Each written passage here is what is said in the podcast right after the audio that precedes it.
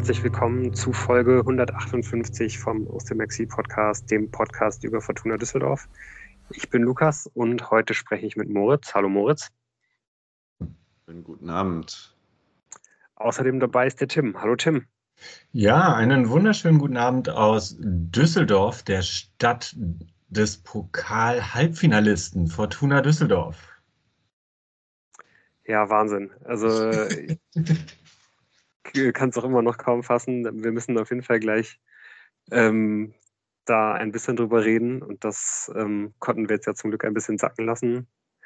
Wir wollten ja eigentlich ähm, ja, nach dem Spiel schon aufnehmen, ähm, Ende letzter Woche nochmal aufnehmen, haben wir dann ja auch zwischenzeitlich mal auf Twitter angekündigt. Großes Sorry, dass das dann letztendlich nicht funktioniert hat. Es ging wirklich nicht anders. Ähm, äh, wir hatten, glaube ich, alle irgendwie eine relativ schwierige äh, letzte Zeit hier mit Krankheiten und Umzug und so. Wir haben es jetzt immerhin heute nicht in der äh, ganzen Besetzung geschafft, aber immerhin zu dritt und werden auf jeden Fall ähm, ja unter anderem eben diesen Halbfinaleinzug noch hoffentlich gebührend würdigen können. Ja, dafür haben wir jetzt Zeit. die sollte man ja. sich nehmen und man sollte es genießen. Also irgendwie dieses Gefühl, das hat man ja auch auf jeden Fall, wenn man sagt, nicht für immer, weil man wird sich natürlich wahrscheinlich für immer, das habe ich mich sowieso schon gefragt, an dieses Viertelfinale erinnern, wie, wie, wie lang diese Szenen äh, in, in unseren Köpfen präsent sein werden. Aber ach, man ist jetzt auf jeden Fall noch im Pokal drin bis 2. April und bis dahin fiebert man darauf hin und es ist wunderbar.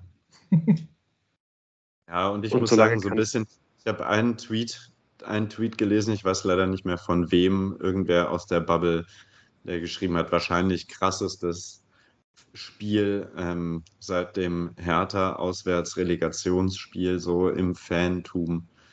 Und ähm, das ist es sicherlich. Und es hat dann auch doch sehr geschmerzt, nicht da gewesen zu sein. Äh, nichtsdestotrotz haben wir zu Hause an den Geräten ja auch äh, ausreichend mitgefiebert. Aber ja, ich glaube, das ist, also vor allem, wenn man da gewesen wäre, da gewesen ist, wird man das bis ans Ende seiner Tage nicht vergessen.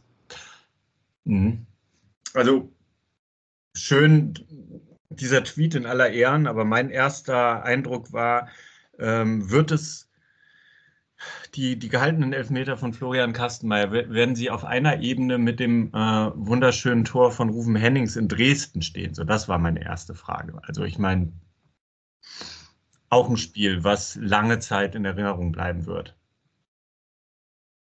ich glaube, viel davon, wie sehr das in Erinnerung bleiben wird, wird, da, wird davon abhängen, ob es vielleicht sogar noch eine weitere Runde geht oder ob es einfach noch ein, zumindest, äh, auch wenn man da eventuell ausscheidet, ein noch denkwürdigeres Spiel im Halbfinale gibt. Also Fortuna ist ja auch schon äh, traditionell immer ganz groß, ähm, auch Niederlagen ähm, so zu spielen, dass man die in, in, in, ja doch auch in wertschätzender Erinnerung irgendwie hält.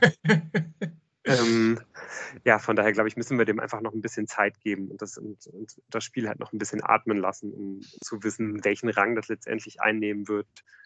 Aber ähm, ja, dass es ein, ein Rang relativ weit oben in der ähm, ja, jüngeren Fortuna-Geschichte einnehmen wird, das ist, glaube ich, ähm, ja, das ist ganz, ganz klar. Da darf ich euch direkt mal die Frage stellen, ähm, weil einer meiner ersten, einer meiner ersten Gedanken nach diesem letzten Elfmeter von Ziolis war, die Saison ist gerettet. Also das kann keine Scheißsaison mehr werden, weil das ist alles passiert. Es ist generell ja eine unfassbar krasse Saison. Aber das ist schon vielleicht das Sahnehäubchen, auf der jetzt noch die Kirsche fehlt. Aber äh, ich meine, es ist halt schon Wow. Ja, was denkt gerettet. ihr dazu? Wenn man jetzt ja.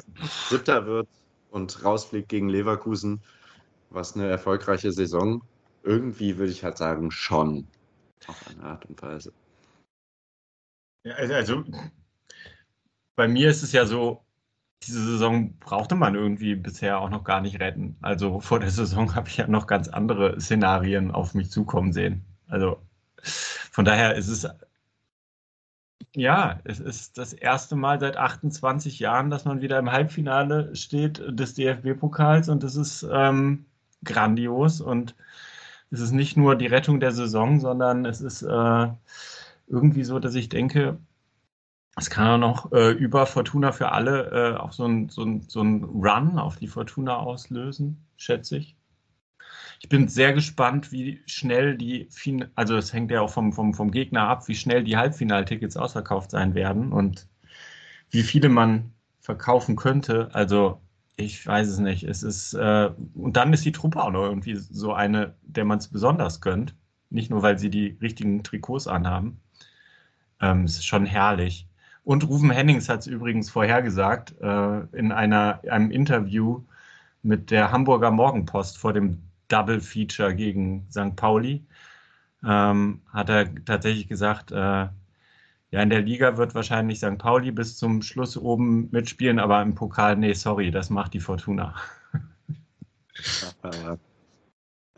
Ja, ich, also ich bin auf jeden Fall noch nicht so weit wie ihr, glaube ich. Also ich, ich, ich weiß nicht genau, ähm, ob ich die Saison wirklich als gelungen bezeichnen würde. Das, das kann man jetzt nicht sagen. Ich finde, das hängt extrem davon ab, wie das Halbfinale läuft. Stellt euch einfach vor, wir kriegen im Halbfinale ein Heimspiel gegen Kaiserslautern und scheiden mhm. da aus. Mhm.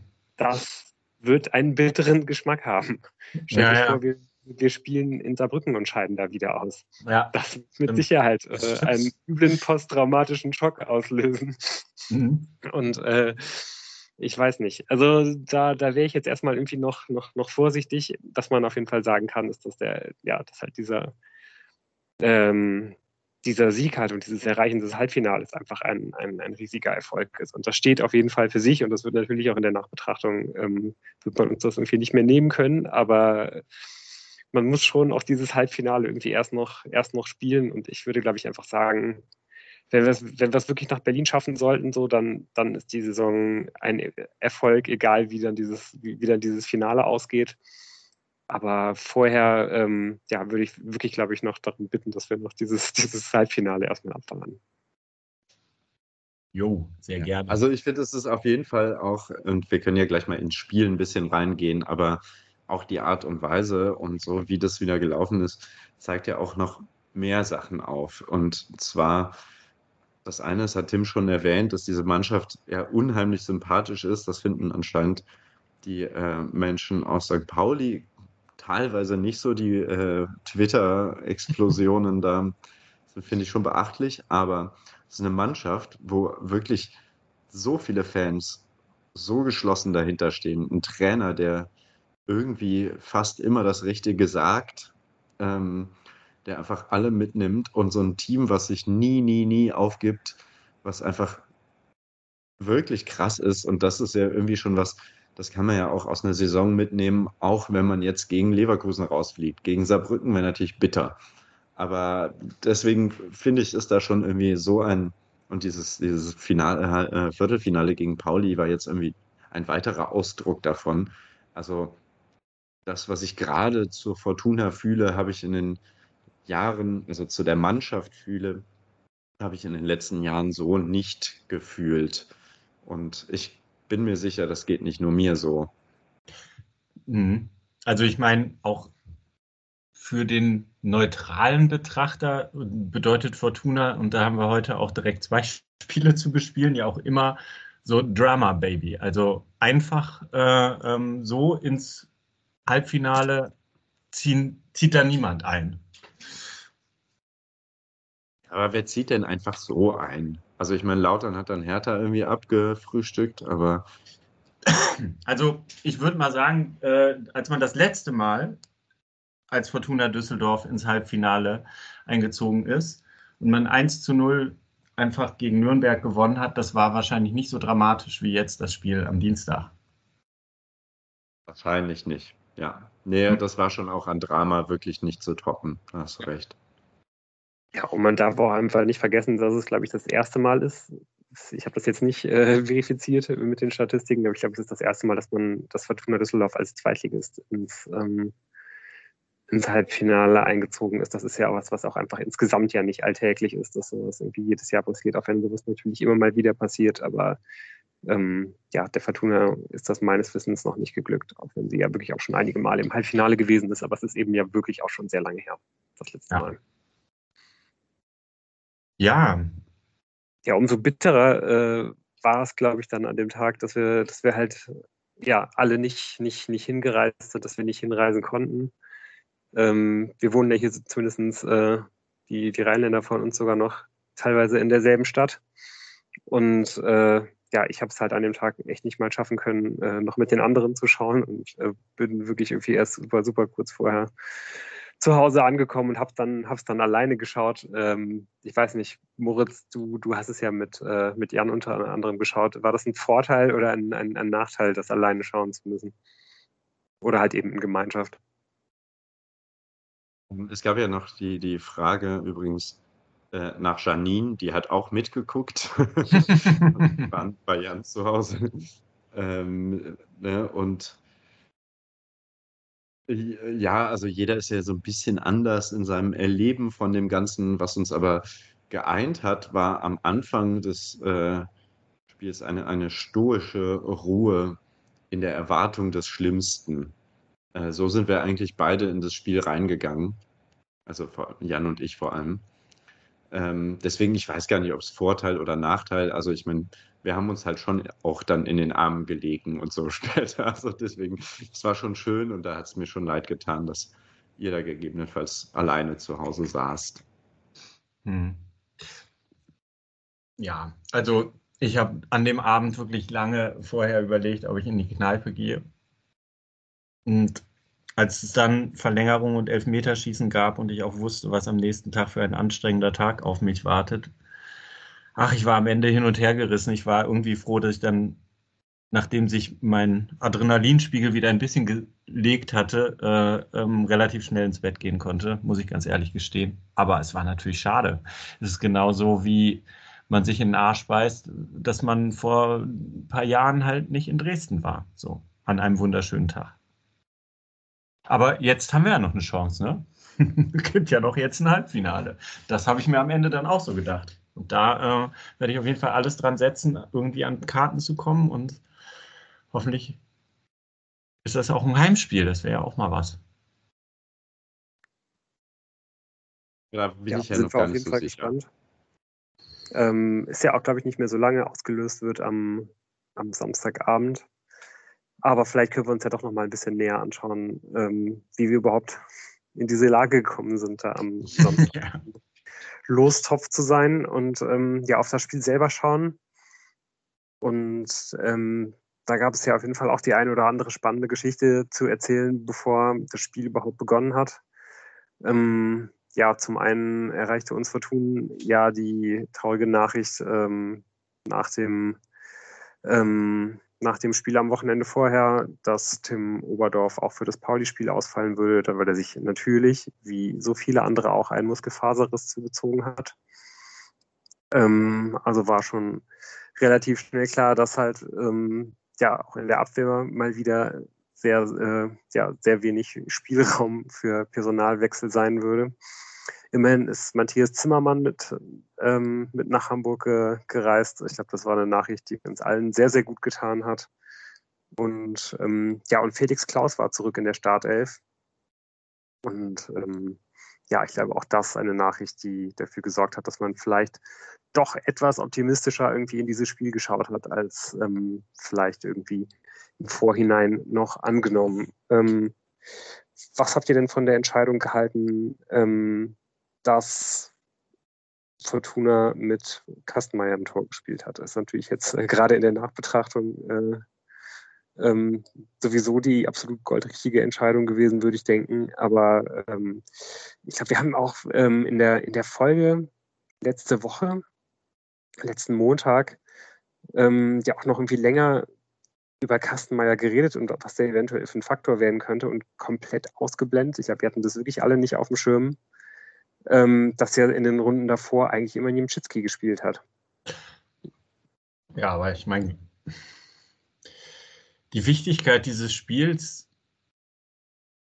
hat es meiner Meinung nach notwendig gemacht, dass man sich so entscheidet. So, ich, also, wenn man sich nämlich andersrum entschieden hätte und es nach, also es nicht geklappt hätte, die Diskussionen wären groß gewesen, da bin ich mir sicher. Und deshalb war ich einfach auch, um diese Diskussion gar nicht erst aufkommen zu lassen, äh, dankbar, als ich gesehen habe, ähm, Kastenmeier beginnt. Mord siehst du das irgendwie anders? Ja, nein, absolut nicht. Also wir haben ja auch, als es uns dann einfiel und äh, auch die, die die äh, Bubble wurde ja auch irgendwann darauf aufmerksam. Und es wurde ja dann auch lange nichts verkündet dazu. Ne? Es wurde ja auch nicht gesagt, wer dann spielt, sondern das stand dann auf dem Spielbogen erst. Ähm, ja, die einzig richtige Entscheidung, so leid es mir tut. Ähm, und so blöd das vielleicht ist, wenn man jemandem was verspricht, was vielleicht der Fall ist mit einem Chitski, dass er eben diese Pokalspiele spielen darf nee, nicht in so einem Spiel einfach allein durch diese Eingespieltheit und diese Wichtigkeit, die Kastenmeier in so vielen Aspekten hat mittlerweile. Das ist ja irgendwie, das wäre auch zu, zu irgendwie zu weird, um wahr zu sein. Wenn ich jetzt diesen Namen da gelesen hätte auf dem Spielbogen, wäre ich doch irgendwie. Ich hätte es kaum glauben können, würde ich sagen. St. Pauli hat es ja anders gemacht, muss man sagen. Ja. Sollte ja auch noch eine gewisse Wichtigkeit äh, mhm. erlangen am Ende diese Personalie. Also vielleicht ja auch, ähm, auch abgesehen von der, von der Torwart-Personalie spannend, dass St. Pauli ähm, gegenüber dem Samstagsspiel zweimal getauscht hat. Aber auch in, auch in St. Pauli ist halt der Kader nicht so riesig groß.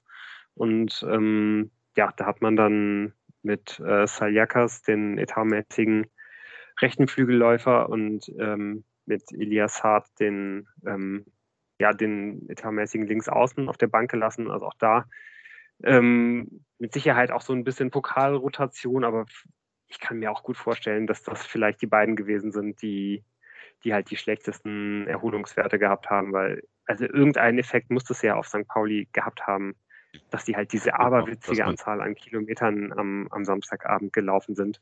Und ich finde, ähm, ähm, man kann auch dieses Spiel, was wir dann halt ähm, sich entwickeln äh, sehen haben am, ähm, am vergangenen Dienstag ja auch ein bisschen darüber erklären. Ne? Also dass zum einen beide Mannschaften sich ja irgendwie schon ganz gut kannten und ausgeguckt hatten und sich äh, relativ äh, gut neutralisieren könnten, aber auch einfach, dass beide Mannschaften und vor allen Dingen auch St. Pauli einfach dieses aberwitzige Tempo einfach nicht nochmal gehen konnten und auch nicht gehen wollten, weil man ja eben auch im Hinterkopf hatte, und das hatten, glaube ich, beide Trainer auch absolut im Hinterkopf, dass das ja an so einem Abend durchaus mal 120 Minuten gehen kann. Ja. Also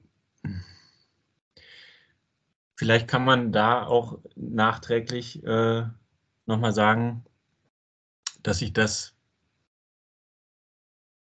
mit der Verlängerung wirklich gelohnt hat. Also ich sag mal, vielleicht kam da eines zum anderen und man hat einfach auch an diesem Tag St. Pauli äh, bezwungen, weil man ein bisschen mehr Frische auf den Platz gebracht hat. Also in, dem Sinne, dass man St. Pauli ja auch äh, auf den Füßen stehen wollte, Mann gegen Mann verteidigt hat, den hinterhergerannt ist und ähm, wenn die halt ein paar Kilometer hätten mehr laufen können, hätte man mehr Kilometer äh, zur Deckungs- und Hinterherrennarbeit machen müssen und so hat sich das dann letztendlich äh, erstmal schön eine halbe Stunde neutralisiert. Ähm, alle waren nah an den Gegenspielern und es kam zu keinen nennenswerten Torabschlüssen.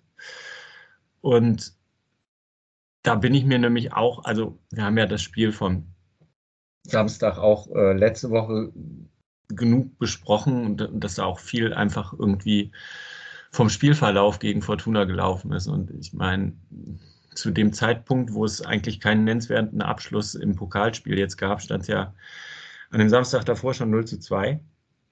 Und ähm, da spätestens habe ich ganz große Hoffnung gehegt, dass das ähm, selbst wenn man in Hamburg gespielt hat, äh, als es nach einer halben Stunde noch zu keinen nennenswerten Abschlüssen gekommen ist, dass das der Abend der Fortuna werden könnte. Auch ja, noch ich fand wirklich bemerkenswert, ähm, das, äh, ich fand wirklich bemerkenswert, dass die Mannschaft wirklich mit einer ganz anderen Konzentration aufgetreten ist, als sie, ja, als sie das halt gerade natürlich äh, an dem äh, Samstag drei Tage vorher getan hat, zu Anfang. Aber auch im, im Vergleich dazu, wie sie das häufiger zu tun pflegt in, in Anfangsphasen von, von Spielen. Zum Beispiel am Sonntag.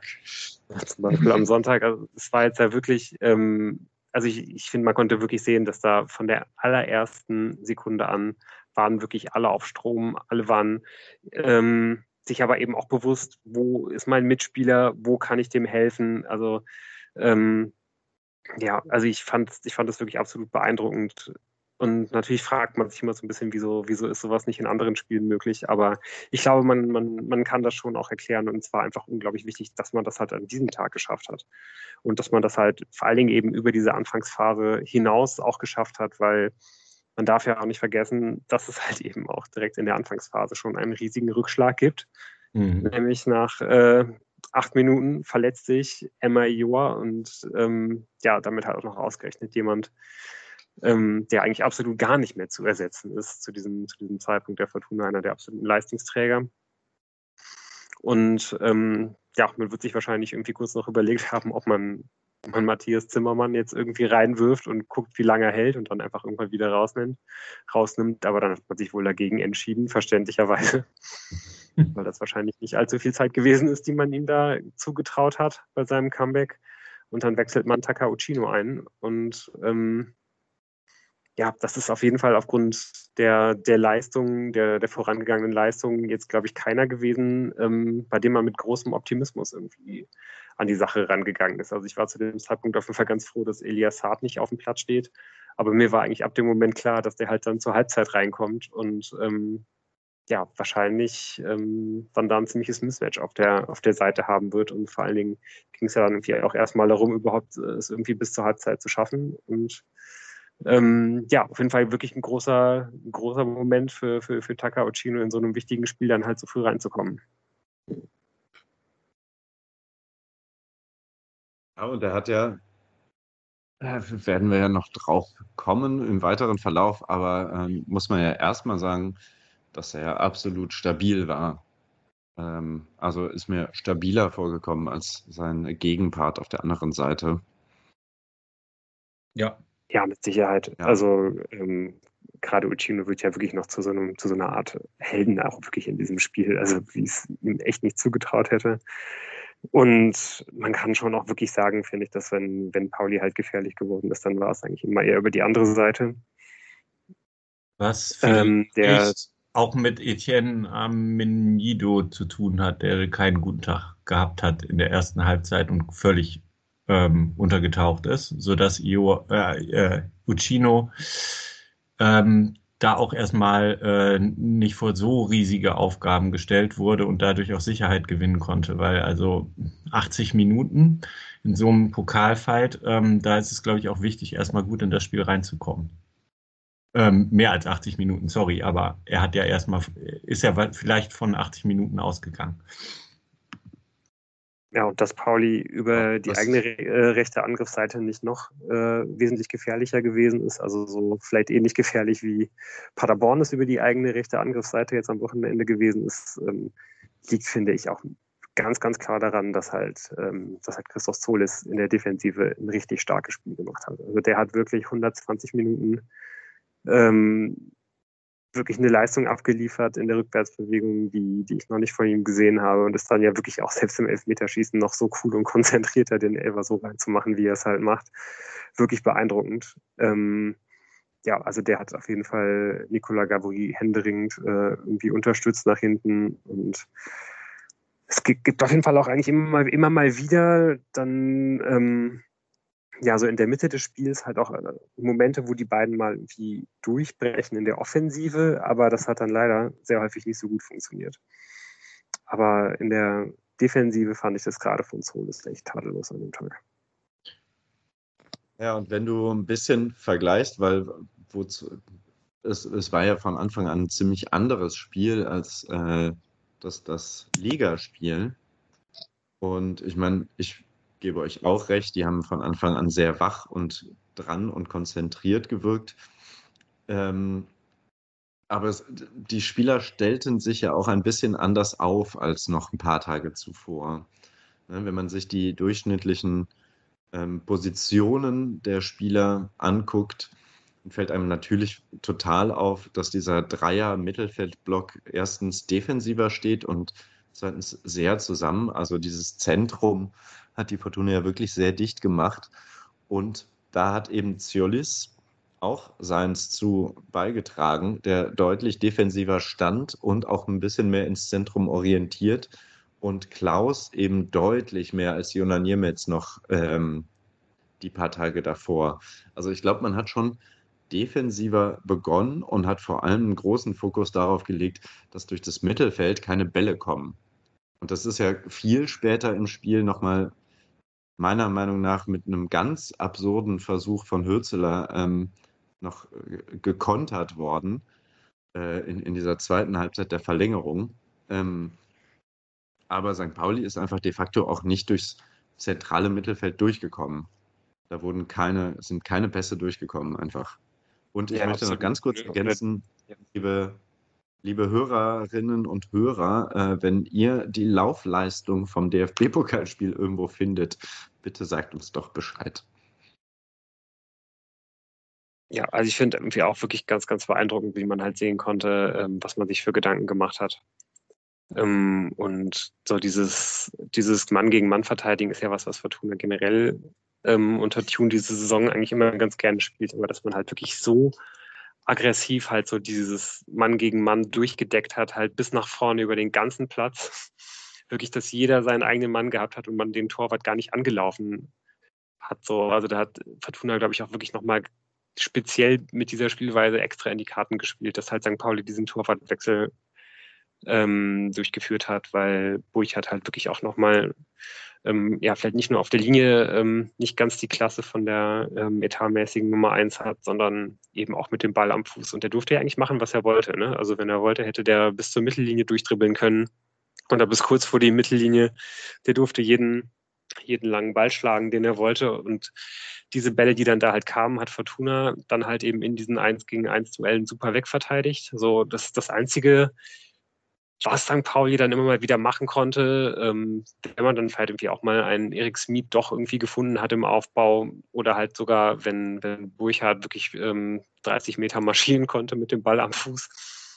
Ähm, das Einzige, was dann halt irgendwie noch durchs Zentrum funktioniert hat, war dann, ähm, ja, wenn Jojo Eggestein von der Mittelstürmerposition oder manchmal auch ähm, einer der Außenspieler dann halt eben aus der letzten Reihe bis in die eigene Hälfte halt bis zum Mittelkreis mehr oder weniger durchgesprintet sind, um da dann den, den Ball sofort abtropfen zu lassen. Ähm, das war die einzige Art von Aufbau, die, die St. Pauli dann oft irgendwie hinbekommen hat. Aber das ist natürlich dann auch was, ähm, was halt nicht optimal ist, ne? weil dir dann halt eben ein Spieler in der letzten Linie halt irgendwie wieder fehlt und alle anderen waren halt zugestellt und das hat dann eben auch immer mal einigermaßen funktioniert, dass man halt dadurch zumindest in der gegnerischen Hälfte irgendwie noch in Ballbesitz äh, geblieben ist an Pauli Stelle, aber ähm, ja, sehr, sehr häufig hat das eben nicht funktioniert. Und ähm, das hat wirklich Fortuna herausragend gemacht an dem, an dem Tag. Und das war einer der ganz großen Schlüssel, warum man halt, ähm, ja, warum man halt eben dann zu Mitte, Ende der ersten Halbzeit noch so, so gut im Spiel ist und dann halt eben auch selber gefährlich werden kann. Genau. werden eben durch um Umschaltmomente schon. Ne? Und ähm, ich habe trotzdem, ich muss noch ganz kurz noch eine Frage an euch stellen. Vielleicht ja. weiß ich das einfach nicht so, aber ich habe es jetzt schon wirklich häufiger gehört, dass irgendwelche Trainer nach der Presse, äh, in der Pressekonferenz nach dem Spiel quasi über diese mannorientierte Deckung der Fortuna sprechen, also meistens nachdem sie verloren haben ähm, meistens darüber sprechen, als wäre das so eine, sowas, sowas, so, das macht man nicht. So, das ist was ganz was Fieses, so, äh, so also, also, ne? also wirklich so ein bisschen herablassend, so, ja, gut, naja, und dann hat die Fortuna halt Mann, Mann gegen Manndeckung gemacht und äh, so. Ähm, und so, ja, war halt erfolgreich und das fand ich jetzt bei Hützler nämlich auch so. Der hat das auch nochmal so ein bisschen schnippisch quasi äh, hat gesagt, also ist das irgendwie, ist das so ein No-Go eigentlich, wo man sagt, das war in den 90ern mal so und jetzt darf man das nicht mehr? Oder was soll das? Ja, ich glaube schon, dass das halt so ein bisschen angestaubt halt irgendwie ist. Ne? Das ist halt vermutlich irgendwas, was halt in deinem DFB-Trainerlehrgang ähm, halt auf den ersten Seiten in deinem Handbuch halt steht, wenn es halt darum geht, ähm, wie hat man früher halt irgendwie Sachen gelöst. Und dann kommen halt deine äh, 600 Seiten PDF dazu, wie man diese Sachen halt irgendwie umgehen kann und was dann passiert ist und was neue Ansätze sind. Und ähm, ja, ich glaube, viele ärgert das einfach, wenn man halt mit so, mit so wirklich simplen Sachen, ähm, die halt eben auch schon unsere Großväter irgendwie gespielt haben, wenn man damit halt irgendwie aus dem, aus dem Spiel genommen wird. Und ich glaube, äh, solche, solche Trainer wie Hützler ärgert sowas irgendwie nochmal viel, viel mehr, wenn man sich da halt irgendwie zig Gedanken macht und dann, ja, dann deckt der Gegner halt einfach eins gegen eins. So, das ist, äh, das ist, glaube ich, einfach gerade halt für solche Trainertypen ähm, ja ein, ein, ein Ärgernis, aber mit Sicherheit nichts, wofür man sich irgendwie entschuldigen müsste. Hm. Ja, also ich meine, im Handbuch äh, für einen DFB-Pokal-Halbfinaleinzug äh, steht, äh, schieße mindestens ein Tor mehr als dein Gegner. So. Und wenn nicht, dann musst du halt dein Elfmeterschießen gewinnen. Ja, aber auch da einen mehr versenken als der Gegner. Ähm, ja, das erste Tor schießt die Fortuna durch einen äh, Gegenstoß, wo tatsächlich der hineinrotierte Torhüter von FC St. Pauli, Herr Burchardt, schon im Mittelpunkt steht. Ähm, ein wunderschöner Steckpass wird von Vermey erlaufen. Burchardt bekommt den die Finger nicht richtig an den Ball und Vermey geht zu Boden und es gibt Elfmeter. Klare Sache. Also ich finde ehrlicherweise schon. Mhm. Ähm, natürlich ist da die, die, die Bewegung minimal, aber Vermey muss sowieso abheben, weil er halt einfach ansonsten getroffen wird. Mhm. Ähm, ne, und wird eben da an seinem Laufweg gehindert. Ich glaube, da gibt es irgendwie auch gibt's dann ja auch, gab es dann ja, glaube ich, jetzt irgendwie auch nicht großartig Reklam Reklamationen. Deswegen, also es wurde dann ja sogar zuerst auf Abseits entschieden. Ähm, aber das ist dann ja wieder einer der Momente, wo der war, der abgeschafft gehört, dankenswerterweise halt da ist, um, äh, ja, um solche Entscheidungen eben zu korrigieren. Und ähm, ja, ich weiß nicht, habt ihr, habt ihr verstanden, dass teilweise das eben auch schon Burchardt angekreidet wurde als ein, als ein, ähm, als ein Fehler, den er da gemacht hat? Also ich, ich sehe das ehrlicherweise nicht so. Ich finde, wenn er da halt anders rausläuft, dann liegt halt in der derzeitigen Form Vermey den Ball entweder an ihm vorbei oder schiebt ihn halt durch die, äh, durch die Beine durch. Also ich, ich, ich weiß nicht, ob das da mit einem anderen Torwart ähm, anders ausgesehen hätte. Nö, glaube ich auch nicht. Die Sache ist nur, äh, natürlich steht er da unglaublich im Fokus ähm, und äh, ist halt einfach der Spieler, der reinrotiert ist in dem Moment und nicht nur einfach ein x-beliebiger Torwart. Und deshalb wird darüber so geredet. Aber ich würde ihm das auch nicht ankreiden. Das hätte seinem äh, Konkurrenten wahrscheinlich auch so passieren können. Übrigens, ähm, nochmal, um zu honorieren, dass der Steilpass von Yannick Engelhardt kam, ein wunder, wunderhübscher Pass. Das erste Mal, dass man überhaupt richtig äh, gefährlich wurde oder dass es in dem Spiel überhaupt richtig brenzlig wurde. Und das ist natürlich auch wegen dieses, dieser Co-Produktion der zwei Neuzugänge aus Freiburg. Moritz, warst du genauso überrascht wie ich, dass äh, mit einer absoluten Selbstverständlichkeit dann Vincent Vermey hingeht und sich diesen Ball hinlegt und den komplett souverän in die Ecke drischt und nicht ähm, Zolles sich den, sich den Ball nimmt? Ja, nö. Nach dem, also Vermey war, hat ja auch schon mal einen Elfmeter geschossen und, äh, oder? Erzähle ich jetzt keinen ja. Mist. Ja. Und Zölles hatte ja kürzlich einen von zweien vergeben und deswegen äh, fand, fand ich nicht so überraschend. Ich muss nur sagen, dass ab dem Einschlag dieses Balles im Netz ähm, dann mein entspannter, wir haben hier nichts zu verlieren, Modus vorbei war. Weil ab da hatten wir alles zu verlieren und ich war einfach nur noch ein nervliches Wrack. Und ja, liebe Hörerinnen und Hörer, ihr kennt den guten Jan. Der ist auch nicht ganz so nervenstark manchmal. also, um Lus Frage von vorhin zu beantworten, ab da war es, glaube ich, ganz furchtbar. Ja, das ging aber wahrscheinlich Tim und mir, äh, die wir jeweils alleine zu Hause geschaut haben, auch nicht, auch nicht so viel anders. Ähm, also das, das Einzelne hat auf jeden Fall auch sehr viel mit mir gemacht. Also genau dieses Gefühl auch, oh scheiße, jetzt haben wir hier was zu verlieren. Aber da war auf jeden Fall auch so ein Teil in mir, der halt dachte so, verdammt, also ich habe es mir hier auch zwei oder dreimal aufgeschrieben. Pauli kann heute den Aufwand nicht gehen. So, die haben nicht die, die haben nicht die Frische. So, ähm, so, einfach weil mir das immer wieder in so, in so kleinen Details halt aufgefallen ist. Und ich, ich glaube, das ging uns ja auch mit Sicherheit allen so, ne, dass wir gesehen haben, das ist nicht zu 100 Prozent die gleiche Mannschaft, die am Samstag auf dem Platz gestanden hat. So, ne? Da ist nicht, da ist nicht, da ist nicht derselbe äh, Spirit irgendwie drin, da ist nicht dasselbe Feuer drin. So, man kann die wirklich knacken. Und ähm, eine, eine Fortuna, die halt so wenig Fehler gemacht hat bis zu diesem Zeitpunkt, die, die kann es schaffen. Und ähm, ich fand aber auch wirklich bemerkenswert, dass man ja ab diesem Moment dann halt gesehen hat, dass es auch durchaus was mit der Mannschaft gemacht hat, weil äh, es fällt halt dieses 1 zu 0 und sofort zieht man sich halt eigentlich 20, 30 Meter weiter zurück, als man das vorher gemacht hat. Und fängt halt an, sich hinten reinzustellen, die, die, die 10 Minuten bis zur Halbzeit. Oder weil ich dem, hast du, hast du das ähnlich gesehen? Ja, aber ich meine, hättest du jetzt wirklich wärst du mit aller Macht, also mit der Mannschaft, die ja auch ähm, das kräfteraubende Spiel gegen St. Pauli hinter sich hatte, die weiß, was der FC St. Pauli kann, die einen wichtigen, wenn nicht den zweitwichtigsten oder den wichtigsten Feldspieler verloren hat nach zehn Minuten, hättest du da jetzt äh, zwangsweise gesagt, ähm, ja, wir probieren jetzt hier das Spiel vor der Halbzeit zu entscheiden. Also ich fand es gar nicht so verwunderlich, dass man sich weiter zurückfallen äh, lässt in dem Moment. Auch gerade, weil man gesehen hat, das Tor kam ja durch so ein Umschaltspiel und ähm, was man ja in der ersten Halbzeit auch sehr viel gesehen hat, äh, was halt nicht so gut geklappt hat, äh, und äh, deshalb kam es ja auch kaum zu, zu Abschlusssituationen, war ja, dass sich die Mannschaften gegenseitig probiert haben zu locken. Und jetzt war halt Fortuna dran, um St. Pauli nochmal hinten rauszulocken äh, und vielleicht ähm, auch, auch da nochmal so, so einen Gegenangriff zu starten.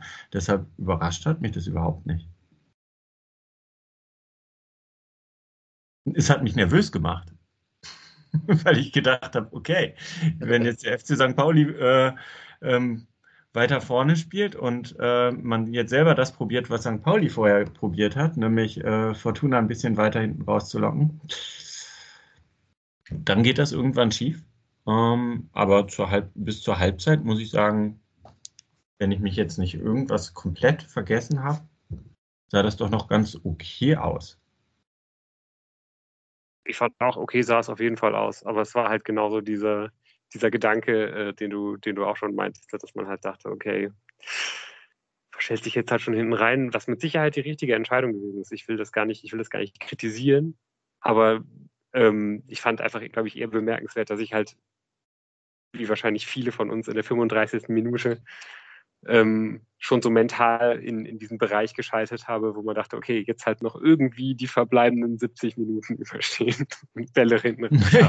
also so, so, in diese Richtung ging das grob und ich dachte mir so, oh Gott, wenn das jetzt wirklich noch bis zum Ende des Spiels halt äh, so, so weitergeht, dann äh, weiß ich nicht, dann knabber ich mir hier die, die, die Fingernägel bis zu den Ellenbogen ab. Ja. Halbzeit und da wusste man ja im Prinzip eigentlich schon, ähm, dass möglicherweise die Spieler, die äh, deutlich underperformed haben, weil sie offensichtlich nicht zu der eingespielten Start Startelf äh, des FC St. Pauli gehören, ähm, dass die beiden wahrscheinlich rausrotieren werden, weil ähm, Elias Saad und mir fällt der Vorname nicht ein, Herr Saliakas ja wahrscheinlich schon noch äh, 45 Minuten im Tank haben. Also die zwei Auswechslungen habe ich fast erwartet und da war mir ein bisschen mulmig vor.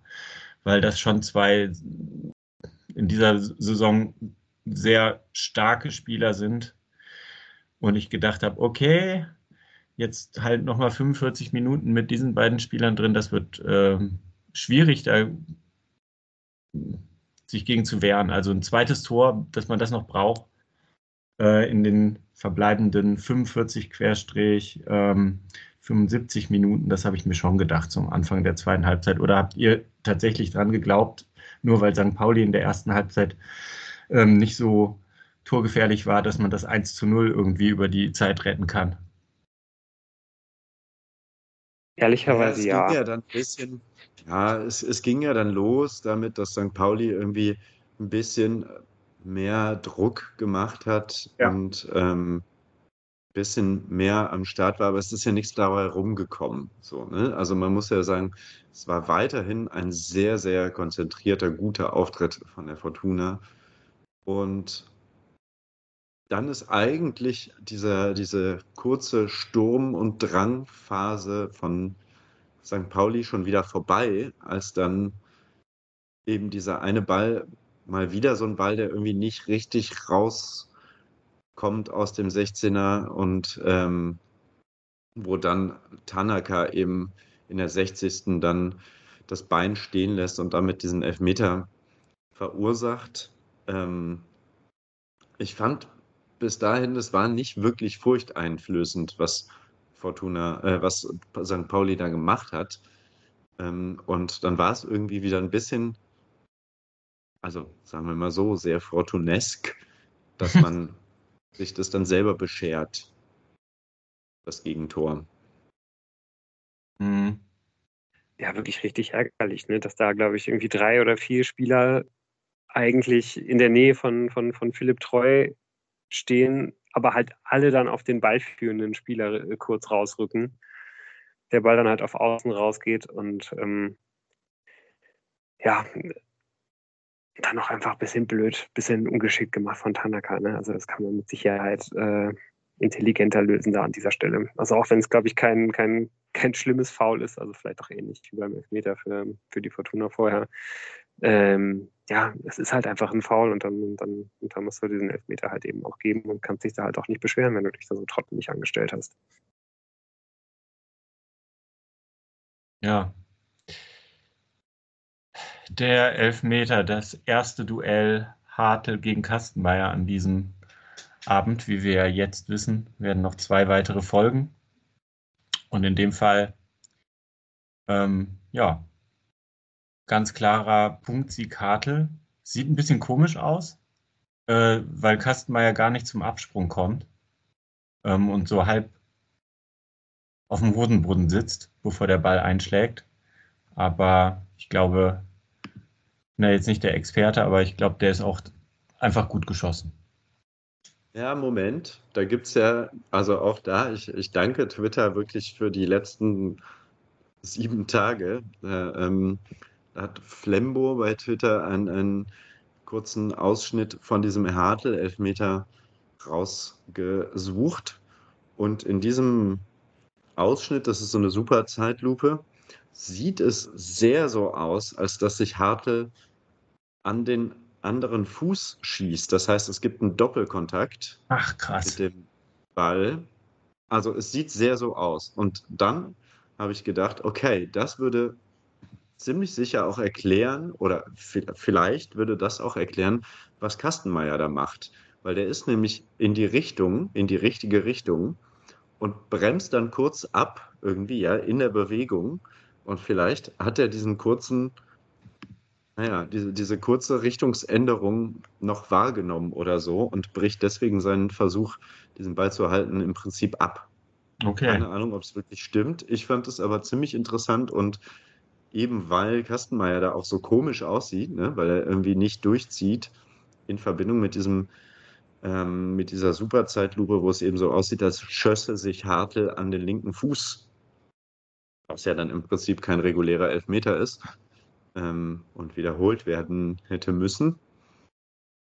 Mm, ja. Es wäre jetzt aber auch nicht das erste Mal, dass wäre jetzt auch nicht das erste Mal, dass, dass Kastenmeier so auf einen Elfmeter reagiert. Ne? Also ich ist ja sowieso ähm, ein Torwart, der normalerweise äh, häufig in die, in die falsche Ecke unterwegs ist, einfach generell nicht so eine gute Chance hat, Elfmeter abzuwehren bis letzte Woche. Und ähm, ich habe von dem auch schon mehrfach solche Elfmeter gesehen, wo er halt irgendwie abwartet bis zum Ende und dann am Ende halt gar nicht springt. So, ne? Weil ihm, glaube ich, einfach ab dem Moment, wo er halt irgendwie eigentlich in den Absprung halt kommen will, ähm, ihm halt schon klar wird, dass er, dass, ähm, dass der Schütze in die andere Ecke schießt und da von daher stimmt es vielleicht schon, was du sagst, ist es halt nicht so, weil er ja eigentlich auf dem Weg in die richtige Ecke unterwegs ist das dann aber halt irgendwie abbremst. Aber es kann auch einfach sein, dass die, die, diese Abbremsbewegung von, von Hartl, der ja da einfach immer ähm, ja halt so ein bisschen verzögert und einfach nochmal bis zum letzten Moment den Torwart halt irgendwie locken will, zuerst die Bewegung zu machen, ähm, dass er sich davon halt irgendwie hat ausgucken lassen. Werde ich aber auf jeden Fall auch nochmal suchen bei Twitter. Habe ich, äh, hab ich nicht gesehen. Sehr interessant mit, dieser, mit diesem eventuellen Anschießen des eigenen Standbeins. Würde auf jeden Fall auch zu dem Abend passen, äh, den, zum Abend passen, den, genau, den auch Schiedsrichtermäßig. Ja. Und ganz generell ähm, darf dann Marcel Harte seinen Super Signature Elefantenjubel oder was auch immer das ist, durchführen. Der war auf jeden Fall in diesem Moment nicht mehr besonders weit oben auf der Sympathieskala, weil er ja auch beim Spiel ein paar Tage vorher einfach zweimal direkt vor uns gejubelt hat. Ähm, ja. Ja, und umso bitterer, weil man ihn ja wirklich eigentlich bis dahin richtig gut aus dem Spiel genommen hat. Ähm, äh, fand, ich, fand ich wirklich auch bemerkenswert. Das eigentlich eher als Dreh- und Angelpunkt des, des, des Pauli-Spiels eigentlich bei, Jan, bei, bei Yannick Engelhardt vor allen Dingen in richtig, richtig guten Händen gewesen ist. Ähm, ja, ich, gerade bei Engelhardt, also eigentlich war das schon der, der, äh, der, der erste kleine Sieg irgendwie der zweiten Halbzeit, als Janik Engelhardt überhaupt zur zweiten Halbzeit wieder auf den Platz gekommen ist. Könnt ihr euch daran noch erinnern? Also ich finde, ich habe es jetzt auch gerade erst wieder in meinen Aufzeichnungen wiedergefunden, weil es einfach dann ja irgendwann auch so viele Sachen gab in diesem Spiel, dass halt Engelhardt ganz kurz vor der Pause so einen krassen Kopftreffer kassiert und zu Boden geht, wo man eigentlich dachte, okay, der, der Impact ist halt so krass, die werden den mit Sicherheit rausnehmen. Also der war auf jeden Fall auch benommen und wahrscheinlich ist das auch eine von diesen Szenen, wo man Fußballer am besten zur Vorsicht auf jeden Fall rausnehmen sollte, aber man macht es auf jeden Fall an diesem Abend nicht. Und Engelhardt ja, kommt dann eben auch zur zweiten Halbzeit wieder zurück und ähm, ja, macht eben auch noch ein richtig, richtig gutes Spiel. Ja. Also in der Folge dieses Ausgleichs kommen ja ein paar Minuten, wo, wo St. Pauli irgendwie diese Emotion oder dieses Momentum, so hätte es auf jeden Fall Uwe Rösler genannt, äh, nutzen will und ein bisschen mehr Schwung hat, aber so richtig große Abschlusschancen, das, das bleibt irgendwie so gleichmäßig verteilt, würde ich sagen. Ähm, und irgendwann wird dann Christoph Daferner eingewechselt der im Prinzip noch die größte Einschusschance für Fortuna an diesem äh, Tag äh, in den ersten 90 Minuten oder in den zweiten 45 Minuten auf jeden Fall äh, einleitet, indem er in der 80. Minute den Ball richtig stark festmacht und auf Christoph Zollis gibt, der komischerweise dann nur so einen Roller rauskriegt. Keine Ahnung, was da los war. Vielleicht war er zu überrascht. Vielleicht gingen da schon die Kräfte äh, aus. Aber in dem Moment habe ich mir auch gedacht, boah, wenn du das Ding jetzt hier machst, dann du hast heute Geburtstag, das Spiel ist wahrscheinlich dicht und du bist der Held des Tages. Da konnte ich noch nicht in die Zukunft gucken, dass er ja vielleicht schon noch das Spiel dicht machen wird. Aber in dem Moment habe ich mich mega aufgeregt, weil dass er da so einen Roller nur rauskriegt, schlimm. Ja, es waren einige, einige so kleine Aktionen, wo ich mich halt irgendwie mehrfach geärgert habe. Also auch die, die Umschaltsituationen, die Fortuna in der zweiten Halbzeit immer mal wieder bekommen hat, sind häufig dann dadurch zunichte gemacht worden, dass halt beide Außenverteidiger, die man, die man auf dem Platz hatte, ähm, ja, wie, wie wir das schon so häufig gesehen haben mit Uccino und Gavori, dass sie halt eben nicht zur Außenlinie ziehen und halt eben auch sehr, sehr früh halt schon so in die Mitte, äh, in die Mitte schieben und damit dann häufig ähm, Klaus und Zollis eher auf den Füßen gestanden haben und da einfach nicht die richtigen ähm, ja, Bewegungen beziehungsweise ähm, Laufwege halt genommen haben, um, um die beiden halt zu unterstützen. Besonders bei Gavory ist es mir vermehrt aufgefallen, aber ähm, es ist halt eben auch auf der rechten Seite vorgekommen. Also dass dann einfach meistens halt schon so kleine ähm, Fehler in den Bewegungsmustern halt auf Mittellinie äh, halt gemacht wurden, so dass du dir dann halt um den Platz gebracht hast, den du halt äh, gerade gewonnen hast. Und trotzdem war die Fortuna halt schon eigentlich eher noch die Mannschaft, die halt immer mal so stärkere Szenen halt hatte. Also auch dann in der 86. Minute gibt es so eine Szene, wo ich mich bis heute frage, ähm, ob der Schiedsrichter da richtig entschieden hat, wo halt Ao Tanaka auf einmal eine Riesenszene hat und ich glaube drei oder vier St. Paulianer auf einmal ausdribbelt.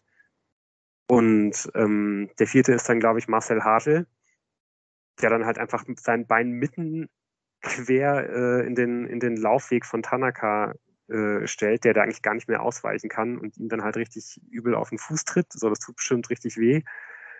Und der Schiedsrichter entscheidet dann faul ähm, von Ao Tanaka. Aber ich fand eigentlich so dieses, dieses, diese Sperren des Laufwegs, man hätte es eigentlich auch genauso gut andersrum entscheiden können. Also hätte Fortuna da eine richtig starke äh, Freischusssituation gehabt. Ist das das? Also, weil ich habe leider meine, haben wir vor, leider im vor Vorgespräch schon festgestellt, meine Aufzeichnungen sind in den Umzugswirrungen und Irrungen verloren gegangen. Aber es gab nämlich zwei Szenen. Ich kann mich ziemlich genau erinnern, dass es halt dieses Foul gab. Es gab aber auch noch eine andere Möglichkeit, wo auch, glaube ich, Tanaka am Ball war und ähm, dann so ein Foul abgepfiffen wurde, aber dann auch erst so fünf Sekunden später oder so. Also so ein ganz seltsamer Pfiff auch. Ist das dieselbe Szene? Nee, ich glaube, das ist eine andere. Weil das war nämlich das auch eine. Das war da eigentlich sofort abgepfiffen. Das ist halt was, ne? Der Tanaka bekommt da halt irgendwie den Ball ja. 30, 35 Meter vom Tor und ja, nimmt halt dann irgendwie drei, drei Spieler raus mit irgendwie echt einem wahnsinnigen Dribbling.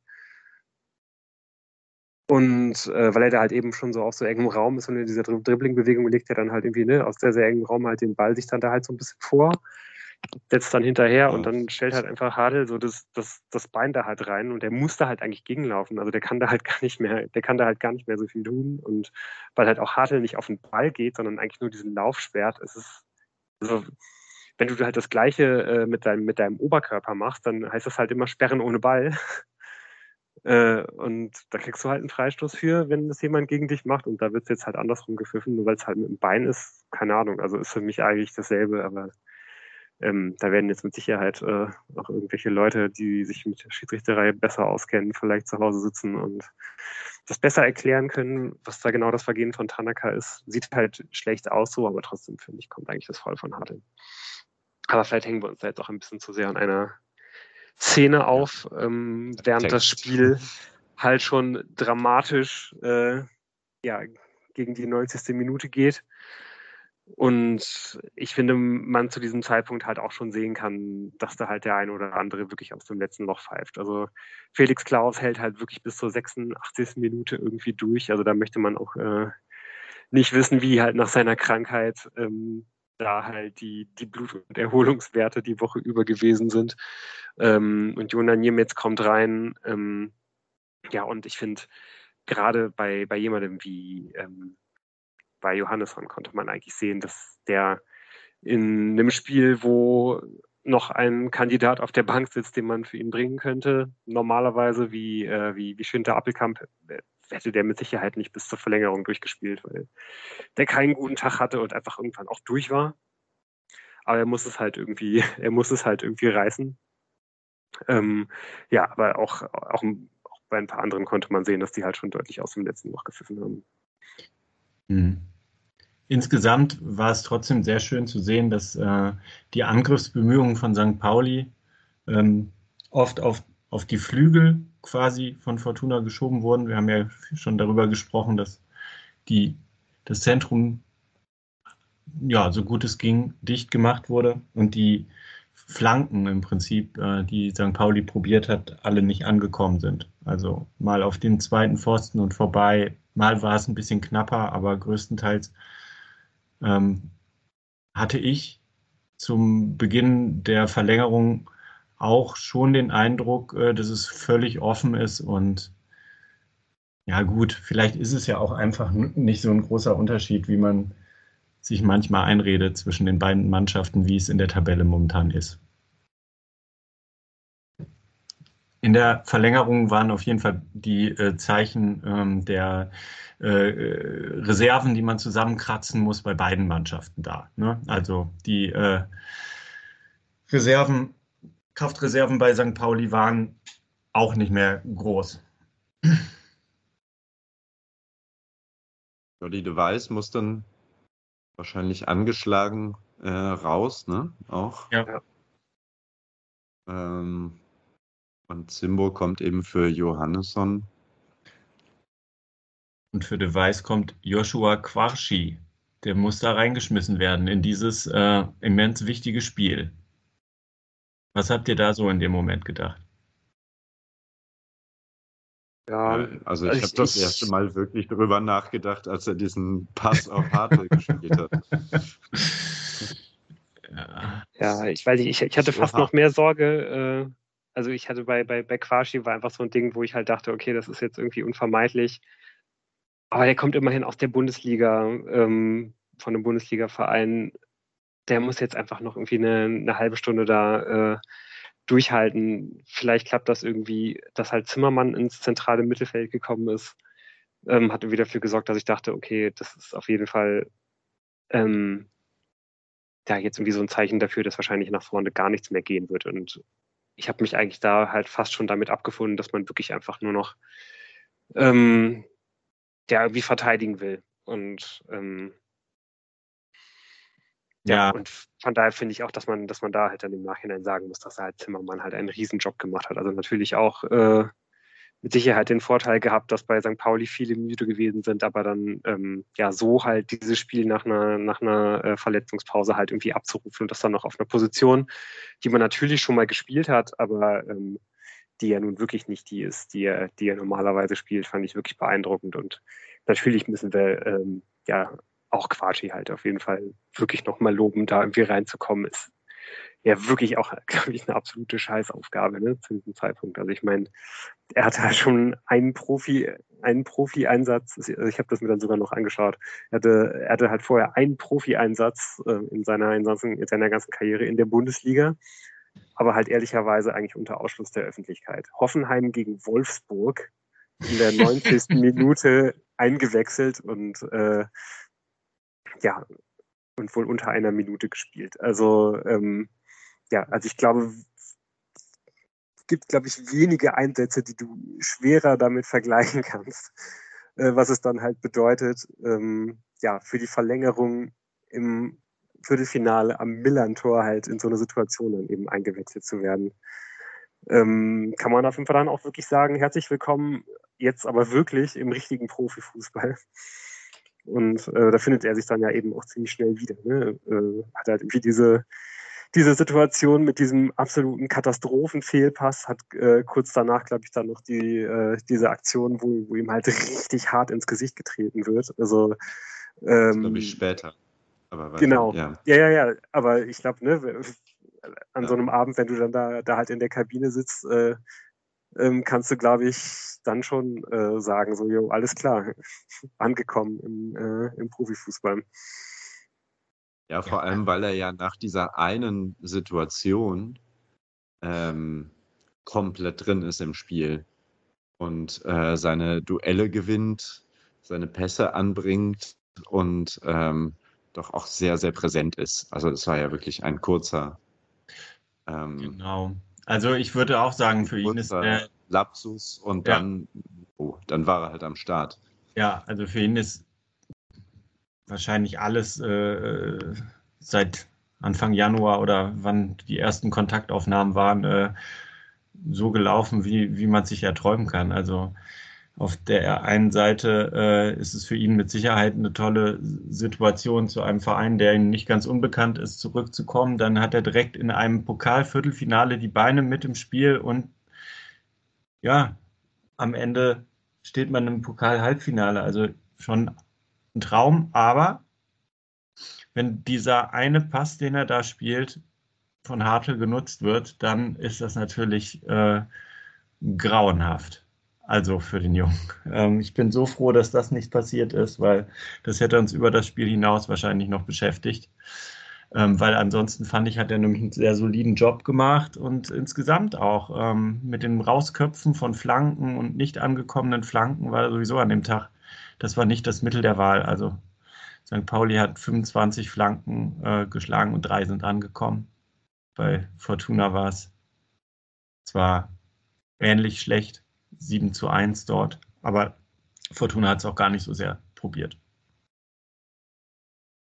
Ja, und eigentlich ja, spannend, weil ja halt Fortuna halt eigentlich die Mannschaft ist, die häufig äh, auf, auf Flanken geht. Zwar auch nicht immer unbedingt bei Design, äh, aber St. Pauli ist es eigentlich wirklich nicht. Und alleine, dass halt Pauli so viele Flanken an dem Tag geschlagen hat, zeigt, glaube ich, nochmal richtig deutlich, wie, wie gut dieser Plan äh, ja. der, der Fortuna eigentlich aufgegangen ist.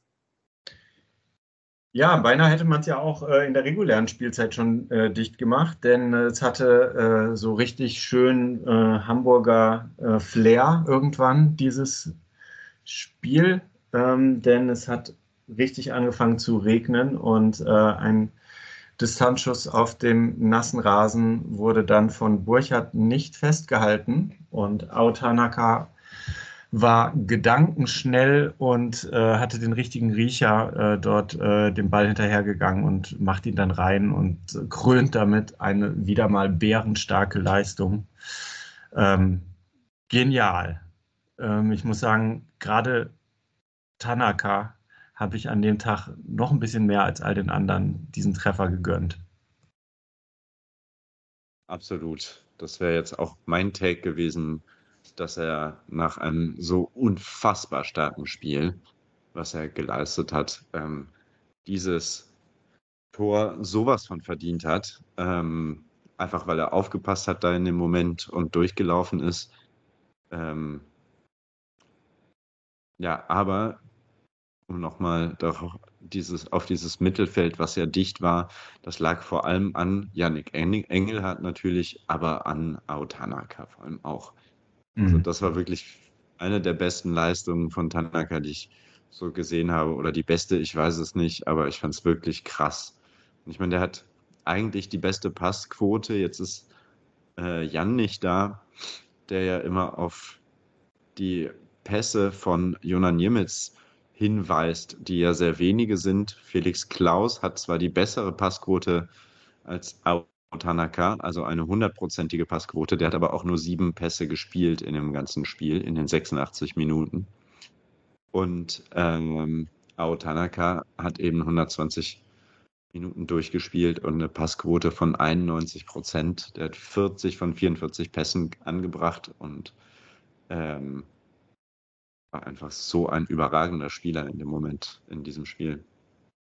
Auch was für ein ästhetischer Genuss, wie der halt dieses Tor da reinslidet, oder? Also gerade äh, in so einem Spiel Hamburg Verlängerung Nieselregen, äh, da dann halt irgendwie so reinzugrätschen. Also das, das hat dann, finde ich, noch so, so ein so ein, so ein kleines Extra. Das sind dann genau die, die, die Tore, die man doch dann eigentlich sehen will. Ich will da, ich will da noch kein publiges Fallrückzieher-Tor sehen, das so ein Spiel entscheidet. Also das hat mir nochmal das, das Herz äh, ein kleines bisschen extra gewärmt in diesem Augenblick.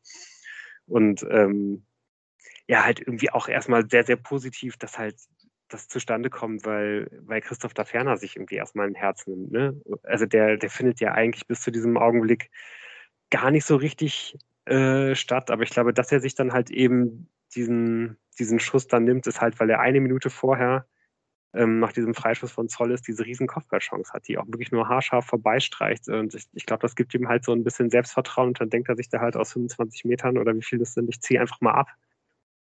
Ähm, ich weiß nicht, äh, Moritz, wie war das bei euch? Äh, hatte Jan, der ist da ja auch immer so ein Kandidat für auch die, die, die Erik Tommy-Vibes in diesem Augenblick. Also ich habe mich, während der Ball in der Luft war, erstmal ziemlich geärgert, aber es hat sich natürlich dann wieder innerhalb von Sekunden ziemlich, äh, ziemlich gelegt. Natürlich, es war ja auch irgendwie ein Angriff und man hätte auch nochmal abspielen können und Genau. Ja, gut, er hatte schon irgendwie eine relativ zentrale Position. Und dann hat er mal abgezogen, aber ja, während der Ball in der Luft war, war man noch nicht so zufrieden mit der Entscheidung. Bei, bei mir sah das äh, Innenleben natürlich ganz anders aus als erklärter äh, Fan des äh, Weitschusses. Gerade als es angefangen hat zu regnen, äh, habe ich eigentlich nur darauf gewartet, dass es mal jemand probiert.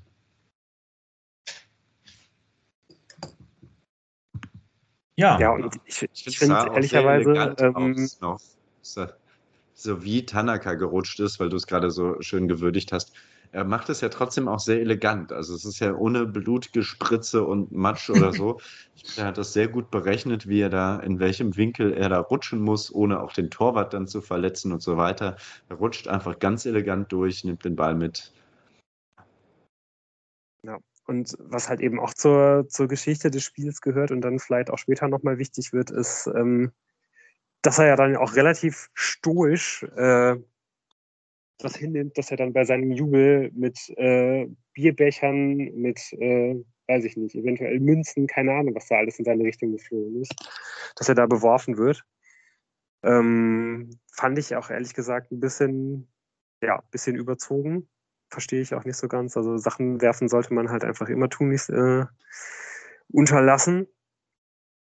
Aber ähm, ja, ich glaube, zu dieser, zu dieser Interaktion Fans und Spieler bei, äh, bei eigenem Treffer kommen wir mit Sicherheit, irgendwie auch äh, später noch.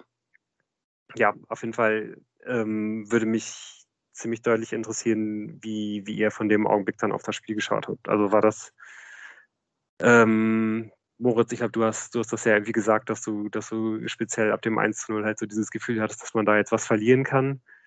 Ähm, wie wie hat es bei dir nach dem, nach dem 2 zu 1 von Aotanaka äh, in dir drin ausgeschaut?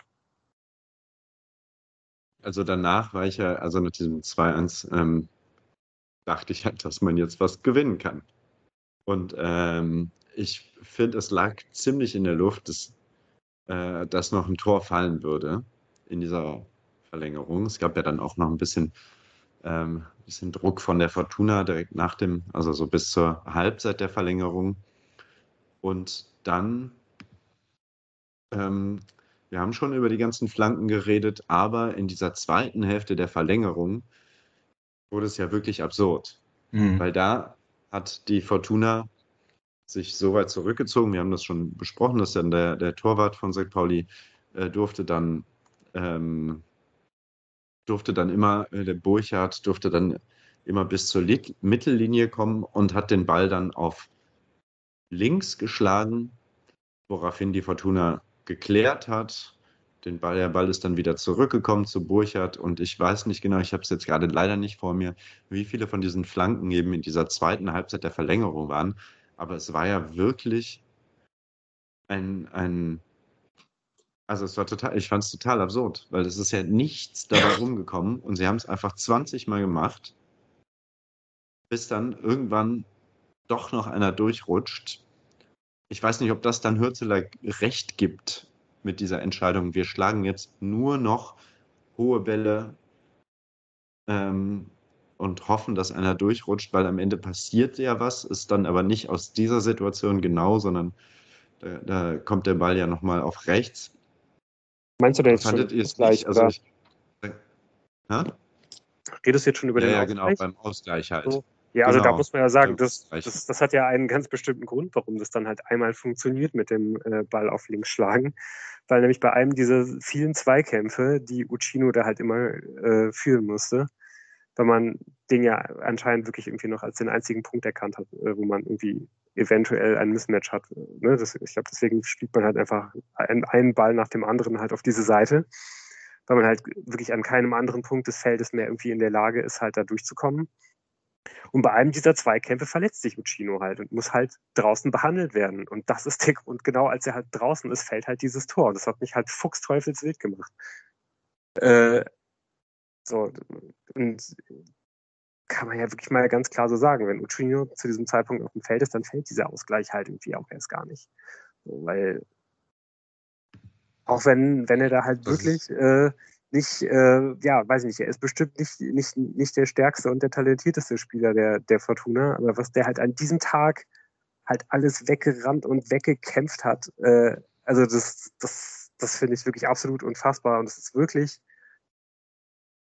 einfach nur symptomatisch dass Pauli wirklich erst dann halt irgendwie noch in der 120. Minute treffen kann, als er halt mit Schmerzen draußen im, im Aushalt liegt.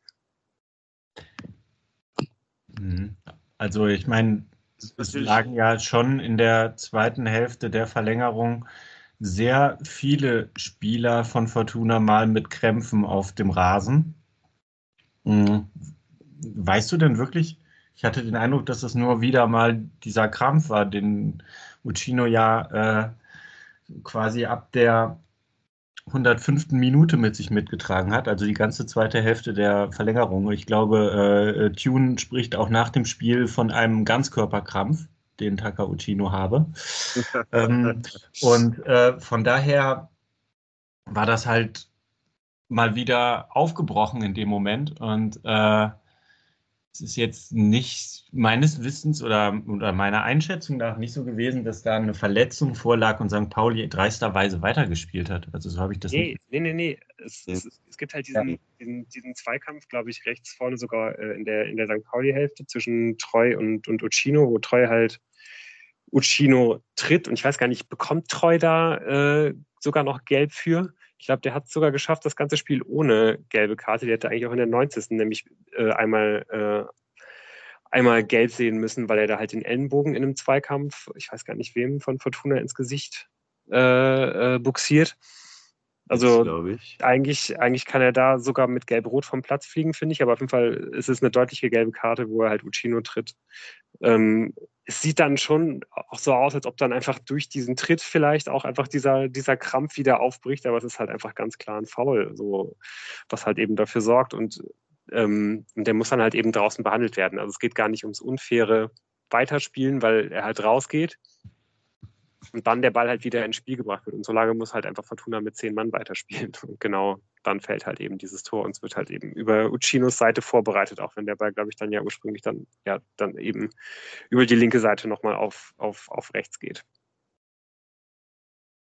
Was generell ja einfach dieses Spiel ja auch so unfassbar intensiv macht, also auch wenn man dann vor, vor dem Fernseher sitzt, da hat man ja vielleicht noch einen besseren Überblick, wer da jetzt gerade alles eigentlich gar nicht mehr laufen kann. Also ich meine, Engelhardt konnte ja auch kaum noch.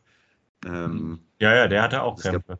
Auf, ja, genau. Wirklich Auflösungserscheinungen. Und Uccino, ich meine, der stand dann halt quasi irgendwie als zweite Spitze noch so ein bisschen rum und ist immer wieder so ein bisschen hin und her gehumpelt. Das war ja wirklich einfach, man konnte halt nicht mehr wechseln. Aber ein, ein Ganzkörperkrampf. Absolut. Ja, also tatsächlich, äh, wenn man noch mal ein bisschen recherchiert, angeblich ist ein Gegenspieler bei einer Grätsche auf Uccinos Bein geblieben und da bricht alles wieder auf, genau. Also nicht, hat nicht das Bein getroffen, sondern so da drauf liegen geblieben und wenn man eh schon von Krämpfen geschüttelt ist, dann.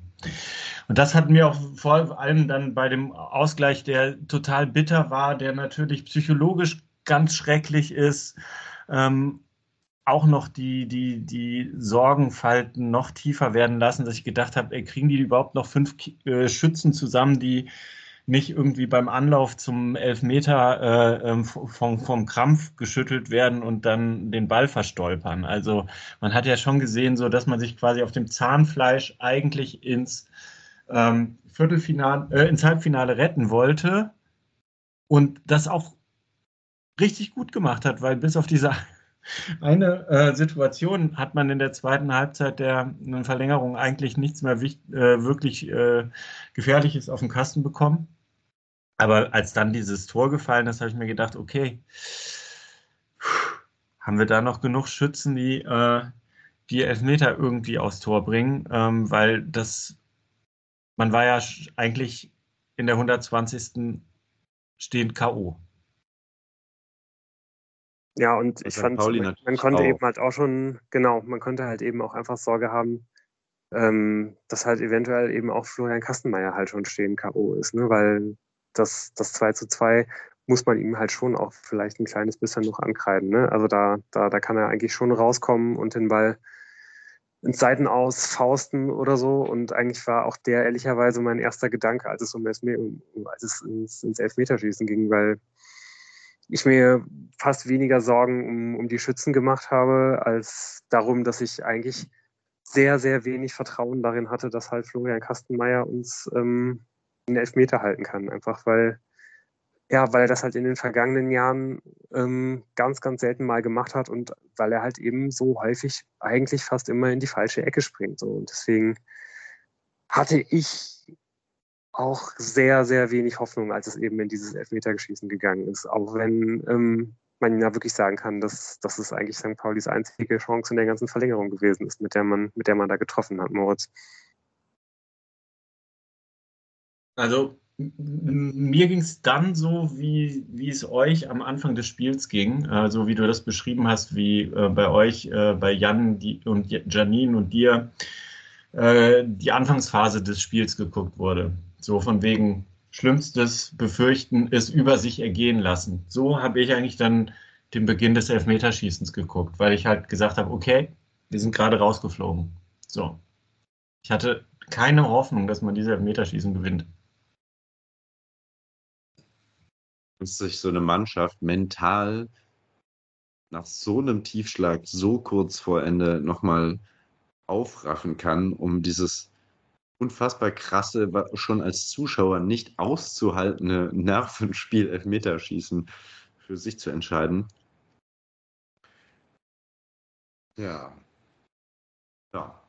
Das war mal wieder eine neue Wendung dieser Saison, wo wir schon sehr viele krasse Sachen erlebt haben und äh, tatsächlich, diese Wendung hat ja noch im Elfmeterschießen die weitere Wendung, dass erst Christoph Daferner auch noch äh, einen Elfmeter verschießt äh, und damit eigentlich St. Pauli am, am Steuer sitzt in Richtung Halbfinale. Und man eigentlich, wenn man, der Schütze von St. Pauli Maurides, wenn er trifft, dann nur noch die Chance hat, sich in die Verlängerung des Elfmeterschießens zu retten. Aber in dem Moment geht die unglaubliche Geschichte los. Maurides trifft nicht und Tanaka trifft und damit steht es wieder unentschieden.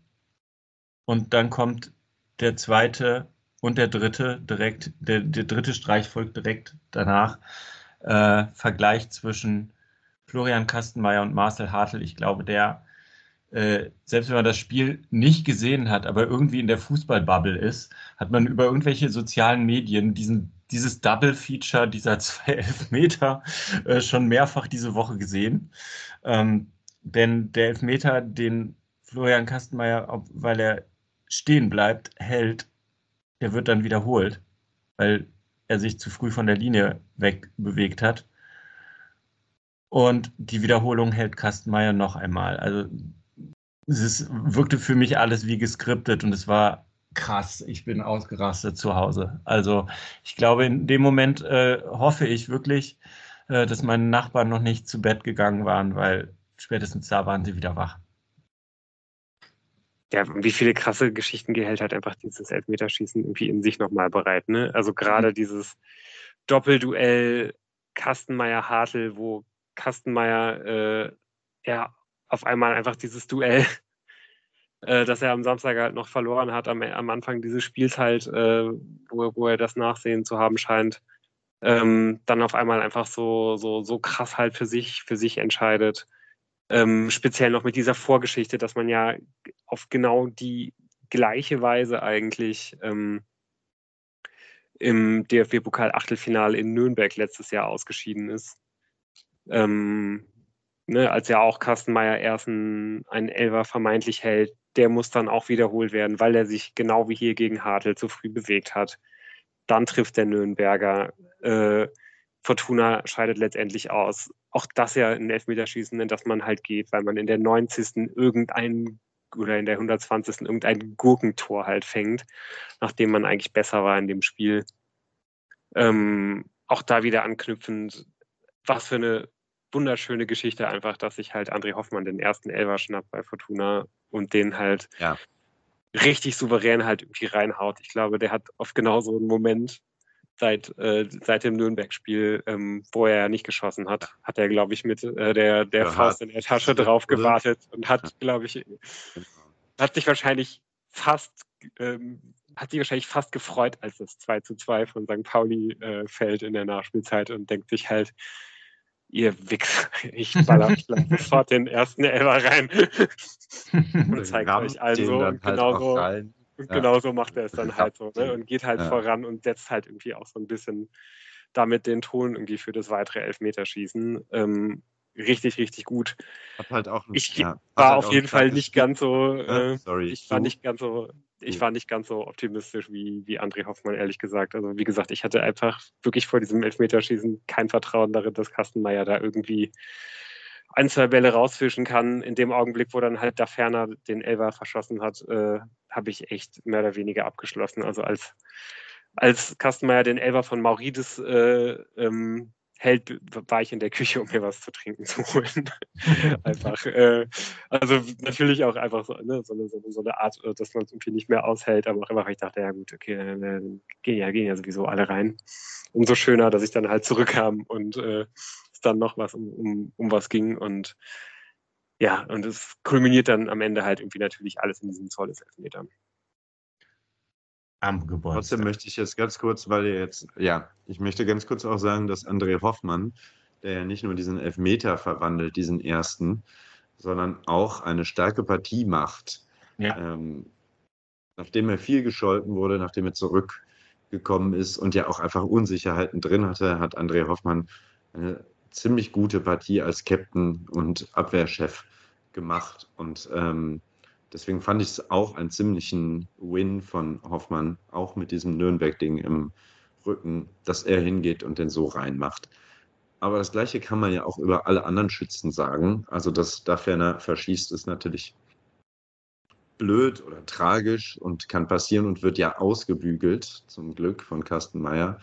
Aber sowohl Engelhardt, der ja auch in der Nachspielzeit, äh, in, der, in der Verlängerung kaum noch laufen konnte, als auch Ao Tanaka, der irgendwie ein überragendes Spiel gemacht hat, als auch Ziolis, der 120 Minuten auf dem Platz war, nicht so auffällig war, aber dann eben diesen Schlusspunkt setzt. Es ist ja wirklich ein, eine Geschichte in der Geschichte dieses, dieses Elfmeterschießen. Könnte man Bücher drüber schreiben.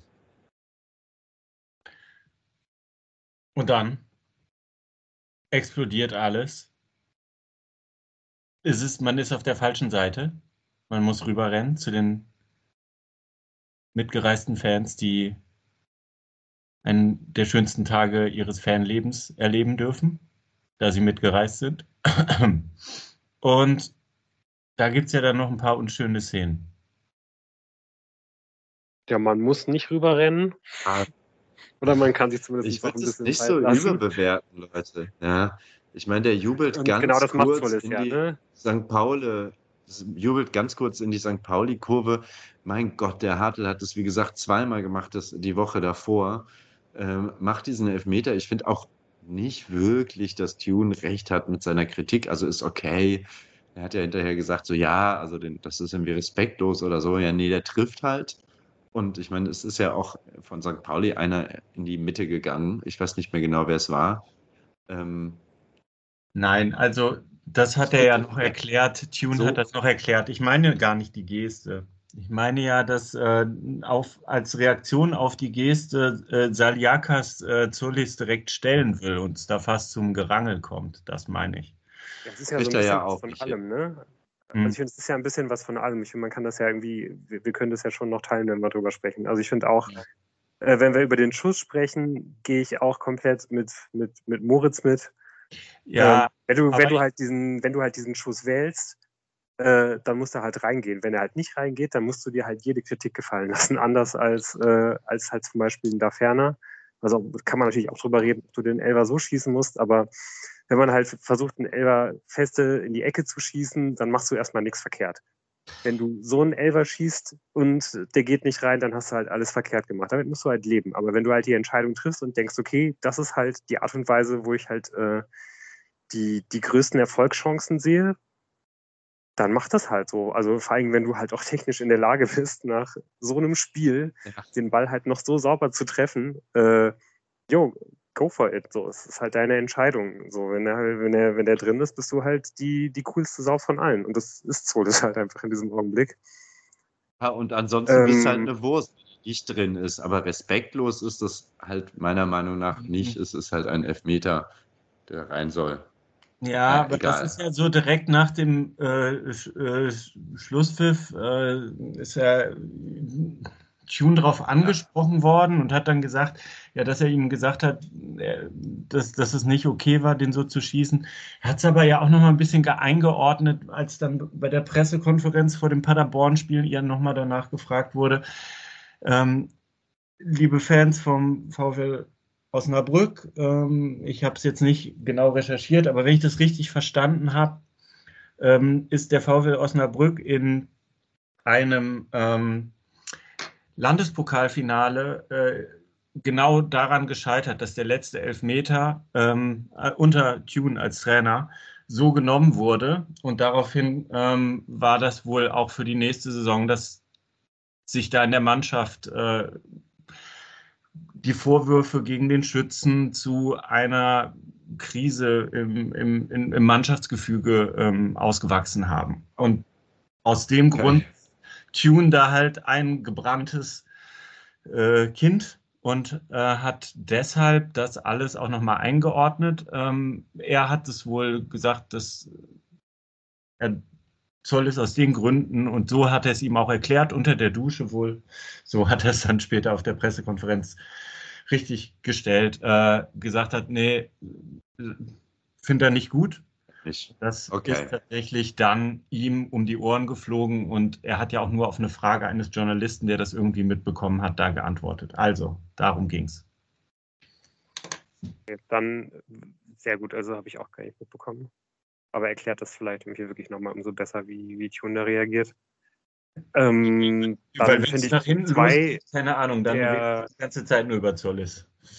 Na klar. Das, ja. damit musst du, also das ist ja, das ist ja dann die, die Konsequenz, mit der du leben musst, wenn du dich halt dafür entscheidest, so zu schießen. Ja. Ähm, ja, Punkt zwei, der Jubel, der kurze äh, vor der, vor der St. Pauli-Kurve. Also ich finde auch da äh, wird es halt irgendwie viel zu sehr hochgeblasen. Ich glaube, Moritz ist es ja auch schon ähm, in, in etwa so formuliert ähm, ich kann super gut verstehen, dass wenn sich dann halt jemand in so zu so einem Zeitpunkt des Spiels, äh, dass er halt gerade entschieden hat, so vor deiner Kurve aufbaut ähm, und halt so jubelt, dass sich das halt richtig, richtig sauer macht. So, wir können das natürlich sowieso schon, also wir können das eh alle nachvollziehen, weil wir genau wissen, wie sich das anfühlt, wenn sowas passiert.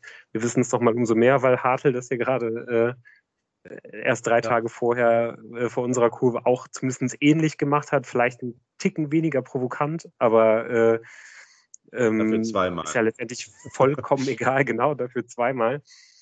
Und ähm, ja, weiß ich auch nicht. Also ich, ich, ich finde dann auch, sich über sowas aufzuregen, finde ich ehrlicherweise auch komplett fehl am Platz. Also äh, vor allem muss man dann halt irgendwie auch jemanden nicht an dieser Stelle wieder halt irgendwie mit Bechern bewerfen und so weiter.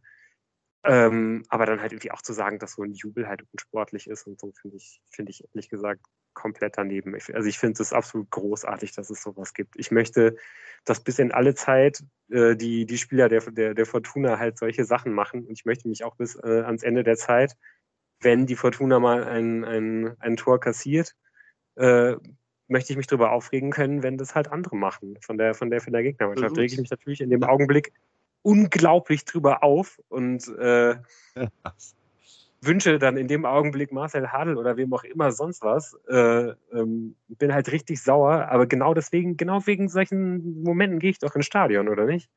Also ich finde, das, dann habt ihr mich eben falsch verstanden. Da gibt es bei mir gar keine Diskussion. Es ging jetzt tatsächlich um äh, diese Situation, dass der äh, Elfmeter im Panenka da reingemacht wurde und die Hintergründe. Also dass er da irgendwie äh, die St. Pauli-Fans zum, kurz zum Schweigen auffordert, bevor, dann abgedreht wird zu den eigenen Fans.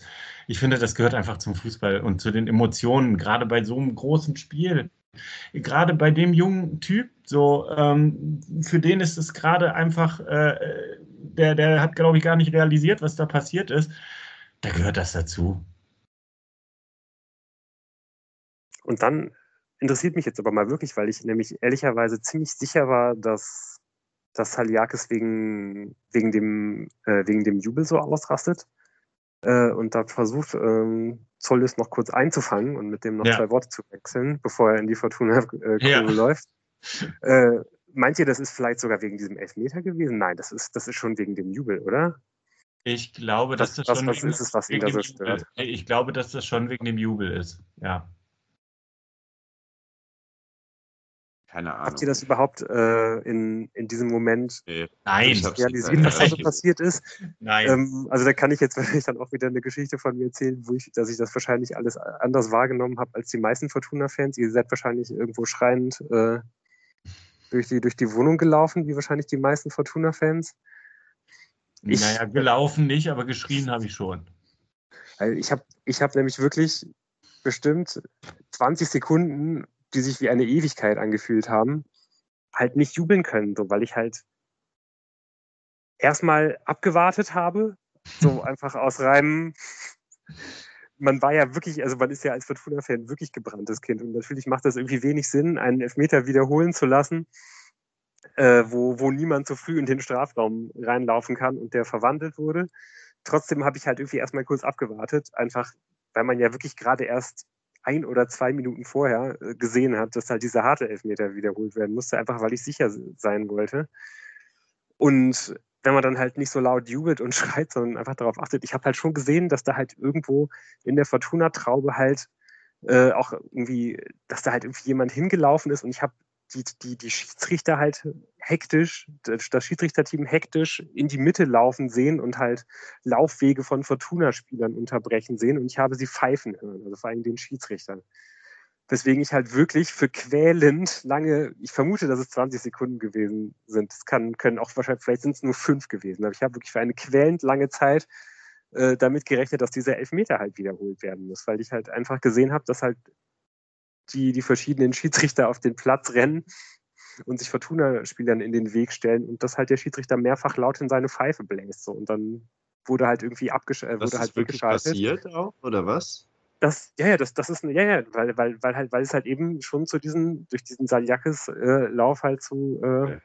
einer kleineren Traube halt irgendwie kommt, so während äh, die Mannschaft in die Kurve unterwegs ist und dass das dann irgendwie erstmal unterbrochen wird. Und ich glaube wirklich halt als jemand, der jetzt in den letzten beiden wichtigen Elfmeterschießen gesehen hat, dass halt da irgendwelche wichtigen Elfmeter wiederholt werden und zumal nochmal als Fortuna-Fan ähm, wissen wir ja alle, was es bedeuten kann, wenn wir denken, dass ein Spiel eventuell vorbei ist, aber es ist nicht vorbei. Also äh, da haben wir wirklich furchtbare Szenen erlebt, äh, auch wenn das andere äh, jetzt, glaube ich, zwölf Jahre her ist. Ja, habe ich mich da wirklich einfach lange Zeit irgendwie erstmal nicht freuen können, bis ich halt realisiert habe, dass ich wahrscheinlich einfach der einzige Mensch auf der ganzen Welt bin, der halt irgendwie wartet, dass noch irgendwas passiert. Und dann habe ich mich halt mit sehr viel Verzögerung gefreut.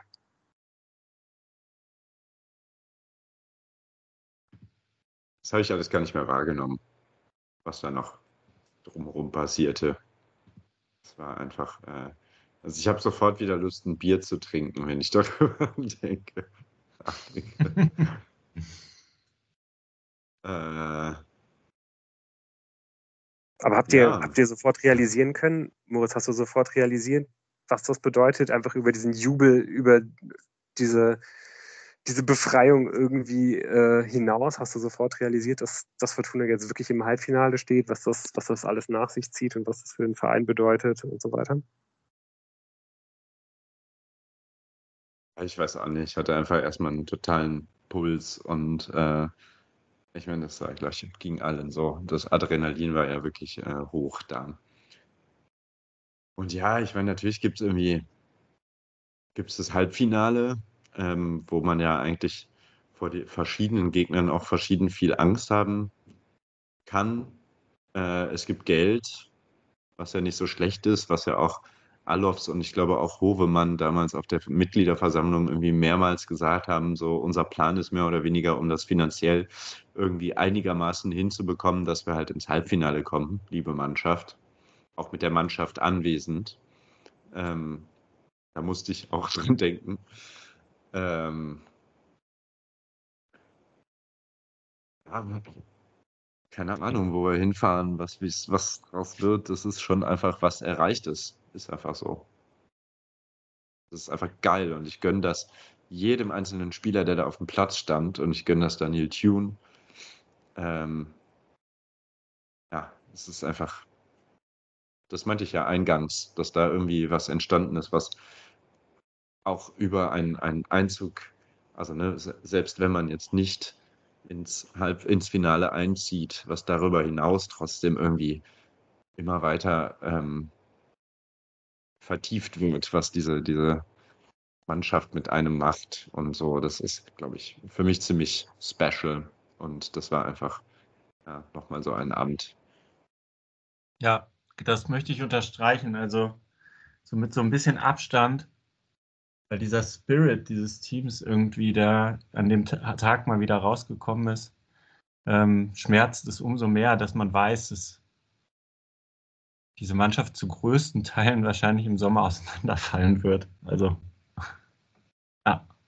Deshalb gibt noch zwei Spiele, wo sich diese Mannschaft dann endgültig unsterblich machen kann. Und das ist wunderbar. Ich habe mich total darüber gefreut, dass ich, äh, ich habe mit ein paar Tagen Abstand mich total darüber gefreut, dass ich zumindest die Chance habe, beim nächsten Kapitel dieses Pokaltraums dabei zu sein, hoffentlich. Im Stadion. Ja, und äh, besonders lang ist es ja auch wirklich nicht mehr, bis wir zumindest wissen werden, äh, wo wir spielen und gegen wen wir spielen. Äh, Samstag ist die Auslosung und ich glaube, dann können wir mit Sicherheit nächste Woche, ähm, am besten auch wir alle vier, ähm, ja, dann eben schon drüber reden, dass wir wissen, wie unser Gegner heißen wird. Und ähm, ja, da werden wir mit Sicherheit ähm, auch merken, dass halt selbst an diesem Wochenende unser Puls, der Puls von uns allen Fortuna-Fans, äh, ein bisschen in die Höhe äh, steigen wird, auch wenn es eben noch knapp zwei Monate sind, bis wir dieses Spiel spielen werden. Eine Frage, äh, oh, vielleicht habt ihr es nachgeguckt, vielleicht äh, habt ihr es einfach im Kopf, weil ihr so unglaublich große Fortuna-Fans seid. Ähm, wenn ihr es nicht wisst, dann dürft ihr ganz ehrlich tippen. Äh, 1996 hat man ja das letzte Mal vor 28 Jahren das Halbfinale erreicht. Wer stand da noch mit der Fortuna im Halbfinale? Tippt also mal. zwei weiß ich, weil ich. Äh, zwei weiß ich auf jeden Fall, weil ich weiß, gegen wen man verloren hat und ich weiß auch, wer dann gewonnen hat, den Pokal. Also sag mal die zwei. Also ich weiß, dass man, dass man, man hat 2-0 gegen Karlsruhe verloren. Genau ich glaube, das habe ich sogar schon mal erzählt, auch irgendwie die Geschichte. Ich glaube, in meiner Erinnerung hat Thomas Hessler zwei Tore ja. gemacht. Dann haben wir nee. nachgeschaut. Und es stimmt, es stimmte ja, nicht. Er hat ja, nur eins gemacht. Die hatten wir das, glaube ich, sogar schon mal. Wahrscheinlich vor einem Jahr, vor zwei, irgendwie so. Und ich weiß, dass äh, Kaiserslautern, glaube ich, den Pokal gewinnt und im selben Jahr absteigt. Mhm. Also die, die, die, gewinnen den Pokal und sind irgendwie drei Tage vorher abgestiegen, irgendwie so. Also so ganz, ganz, ganz kurios. Aber den vierten Halbfinalteilnehmer weiß ich nicht. Moritz, ohne zu spicken? Ich weiß es nicht. Waldhof Mannheim. Ich habe keine Ahnung. Das ist auf jeden Fall ganz interessant, weil der erste FC Kaiserslautern ist diesmal ja auch wieder im Halbfinale mit der Fortuna. Und ähm, Karlsruhe war noch richtig. Und der vierte Halbfinalist ist Bayer Leverkusen. Die können auch wieder im Halbfinale stehen, sodass dann drei von vier genau identisch wären wie 1996. Finde ich ganz interessant. Spielen gerade. Jo, spielen gerade. Am Ende der Sendung wissen wir vielleicht schon mehr. Jetzt haben wir ja noch ein zweites Spiel zu besprechen, wa? Ja, wollen wir noch ganz kurz, wollen wir noch über Wunschgegner sprechen? Nein, erst wenn, wenn äh, man nur noch, äh, obwohl, ja, die Auslosung kommt ja. Ja, von mir aus, ja ganz schnell. Ja, ganz schnell. Also mein Wunsch äh, ist tatsächlich, auch wenn es sich dumm anhört, äh, äh, weil sich alle Fortuna-Fans äh, äh, ein Heimspiel wünschen. Ich, ich, hätte irgendwie gern noch ein Auswärtsspiel, um dieses legendäre, ähm, eine Pokalsaison nur auswärts zu spielen und dann noch den Pokal zu gewinnen. Das macht uns niemand nach. und ansonsten habe ich keinen Wunsch. Also mein Wunsch wäre auswärts in Saarbrücken. Okay. Um das Trauma zu überwinden. Okay. Ja, ich spiele zu Hause gegen Kaiserslautern. Das äh, okay. Heimspiel, auch wenn das wenig, die, wahrscheinlich die wenigsten Chancen für uns bereithält, so wie es diese Saison aussieht. Aber ich glaube, äh, ja, das, das sehe ich uns dann doch gewinnen, so ein Spiel. Oder da sehe ich zumindest die, die, die größten Chancen insgesamt und äh, wäre, glaube ich, insgesamt auch ein würdiger Rahmen und würde, würde gute Geschichten, würde gute Geschichten für uns bereithalten. Jo. Ja, wollen wir denn, also ist jetzt eine ernst gemeinte On-Air-Live-Frage, wollen wir Paderborn wirklich ganz drastisch abkürzen, weil wir jetzt schon seit anderthalb Stunden ähm, recht dieses Viertelfinale besprochen haben. Ähm, ich fände es okay, aber wenn ihr was dagegen habt, ähm, können wir auch gerne ausführlicher darüber reden. Aber ich würde es wirklich versuchen, noch kürzer als angedacht zu halten. Ja, über Paderborn wird sowieso verhältnismäßig schon viel zu viel geredet. ja, volle, volle Zustimmung. Ähm, man kann das ja auch wenn man möchte, natürlich sehr gut irgendwie anhand dieses Pokalspiels erzählen, auch wenn das mit Sicherheit keine Entschuldigung sein sollte, dass man da ähm, ja mit Sicherheit mit äh, Beinen in das Spiel gegangen ist, die um einiges müder waren als die der, als die der Paderborner. Ähm, aber es hat mit Sicherheit auch irgendwie mit reingespielt. Ich bin auf jeden Fall auch ähm, absolut okay damit, wenn wir das ein bisschen kürzer besprechen. Nicht, ähm, ja, nicht zuletzt deswegen, weil ich das Spiel halt äh, leider auch nicht sehen könnte. Also da würde ich euch sowieso den Vortritt lassen. Ja, also es kommt wie so häufig in dieser äh, Saison, die Spiele nach den Pokalauftritten sind nicht die besten von Fortuna gewesen. Ähm, mal hat man auch äh, auf die Terminierung geschielt und gesagt, das ist ja auch kein Wunder. Dieses Mal hatte man bis Sonntag Zeit, sich zu regenerieren. Also ich finde, natürlich waren die Beine da nicht so frisch wie vom SC Paderborn, aber eigentlich darf das keine Ausrede sein. Ähm, und ja, man verschenkt aber die erste Hälfte, lässt sich relativ leicht ausspielen vom SC Paderborn, gerade über die rechte ähm, Paderborner Seite, also die linke Abwehrseite und ähm, liegt zur Halbzeit 13-0 zurück, bevor man überhaupt ins Spiel findet. Und ja, keine Ahnung. Das kann eigentlich so nicht sein. Auch wenn das zweite Tor sehr unglücklich fällt für den SC Paderborn.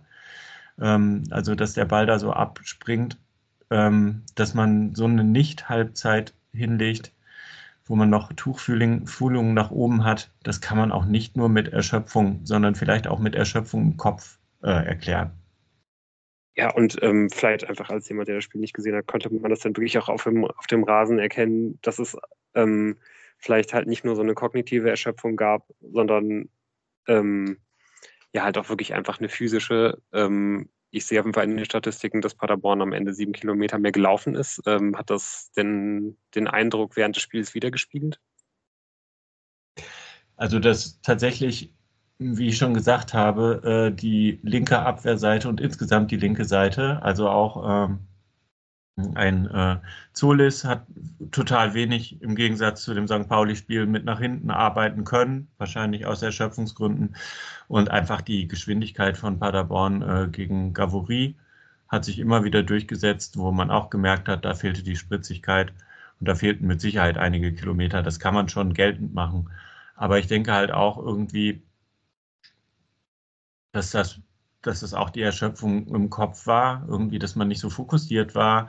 Dass, und dass man nach dem 3 zu 0 halt fast in das Spiel wieder rein zurückkommt, äh, liegt daran, dass man da auch äh, ja nicht irgendwie in, in einen Zaubertrank gefallen ist in der Halbzeit und plötzlich wieder äh, Gas geben konnte, sondern dass man halt irgendwie mit einer anderen Körpersprache und mit einem anderen Fokus und auch frischer im Kopf aus der, aus der Halbzeit zurückkommt. Und das war schon ein bisschen ernüchternd, die erste Halbzeit, dass man die so weggegeben hat.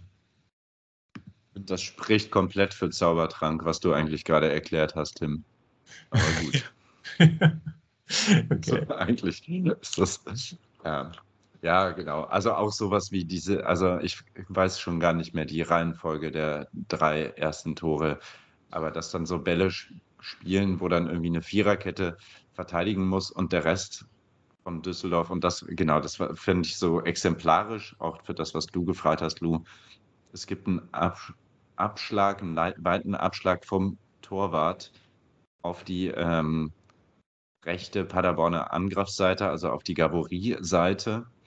Und dann muss eben die Viererkette ähm, alleine verteidigen gegen Paderborn, die in der Vorwärtsbewegung sind, weil das komplette Mittelfeld plus Sturm mehr oder weniger stehen bleibt und sich Paderborn da ähm, gut einlaufen und freilaufen kann, weil es einfach auch gar keine Rückraumabsicherung gibt und so weiter. Also es war schon auch sehr, sehr, sehr unaufmerksam. Ähm, und da fehlen sicherlich einfach auch diese Kilometer zurück und wieder nach vorne, die halt ja, gegen St. Pauli eben gelaufen wurden, würde ich sagen, wenn wir bloß diese Statistik hätten. Und generell und, auch im, im, im Anlaufverhalten, wann läuft man hoch an, wann zieht man sich zurück, war die Einheit nicht so wirklich zu sehen, sodass dann halt irgendwie anscheinend die Spieler, die noch mehr im Köcher hatten, ein bisschen häufiger angelaufen haben, die anderen nicht mitgezogen haben und dann riesige Löcher auf dem Spielfeld entstanden sind, die einfach Paderborn für sich zu nutzen wusste. Und ja, das war schade, weil in der zweiten Halbzeit irgendwie mit der richtigen Ansprache hat man dann doch gezeigt, dass man an dem Tag zumindest aus Paderborn einen Punkt hätte mit entführen können. Und das hätte man auch noch gut gekonnt, wenn man ein bisschen kaltschnäuziger seine äh, Chancen, die man dann noch hatte, äh, verwertet hätte. Denn äh, sowohl Christoph Daferner als auch Vincent Vermey haben noch hundertprozentige Chancen, trotz den drei Toren, die man in der zweiten Halbzeit macht, die sie nicht verwerten. Also wirklich mindestens ein verschenkter Punkt dort in Paderborn, wenn man dann irgendwann mal auf die Endabrechnung bei den äh, Punkten guckt.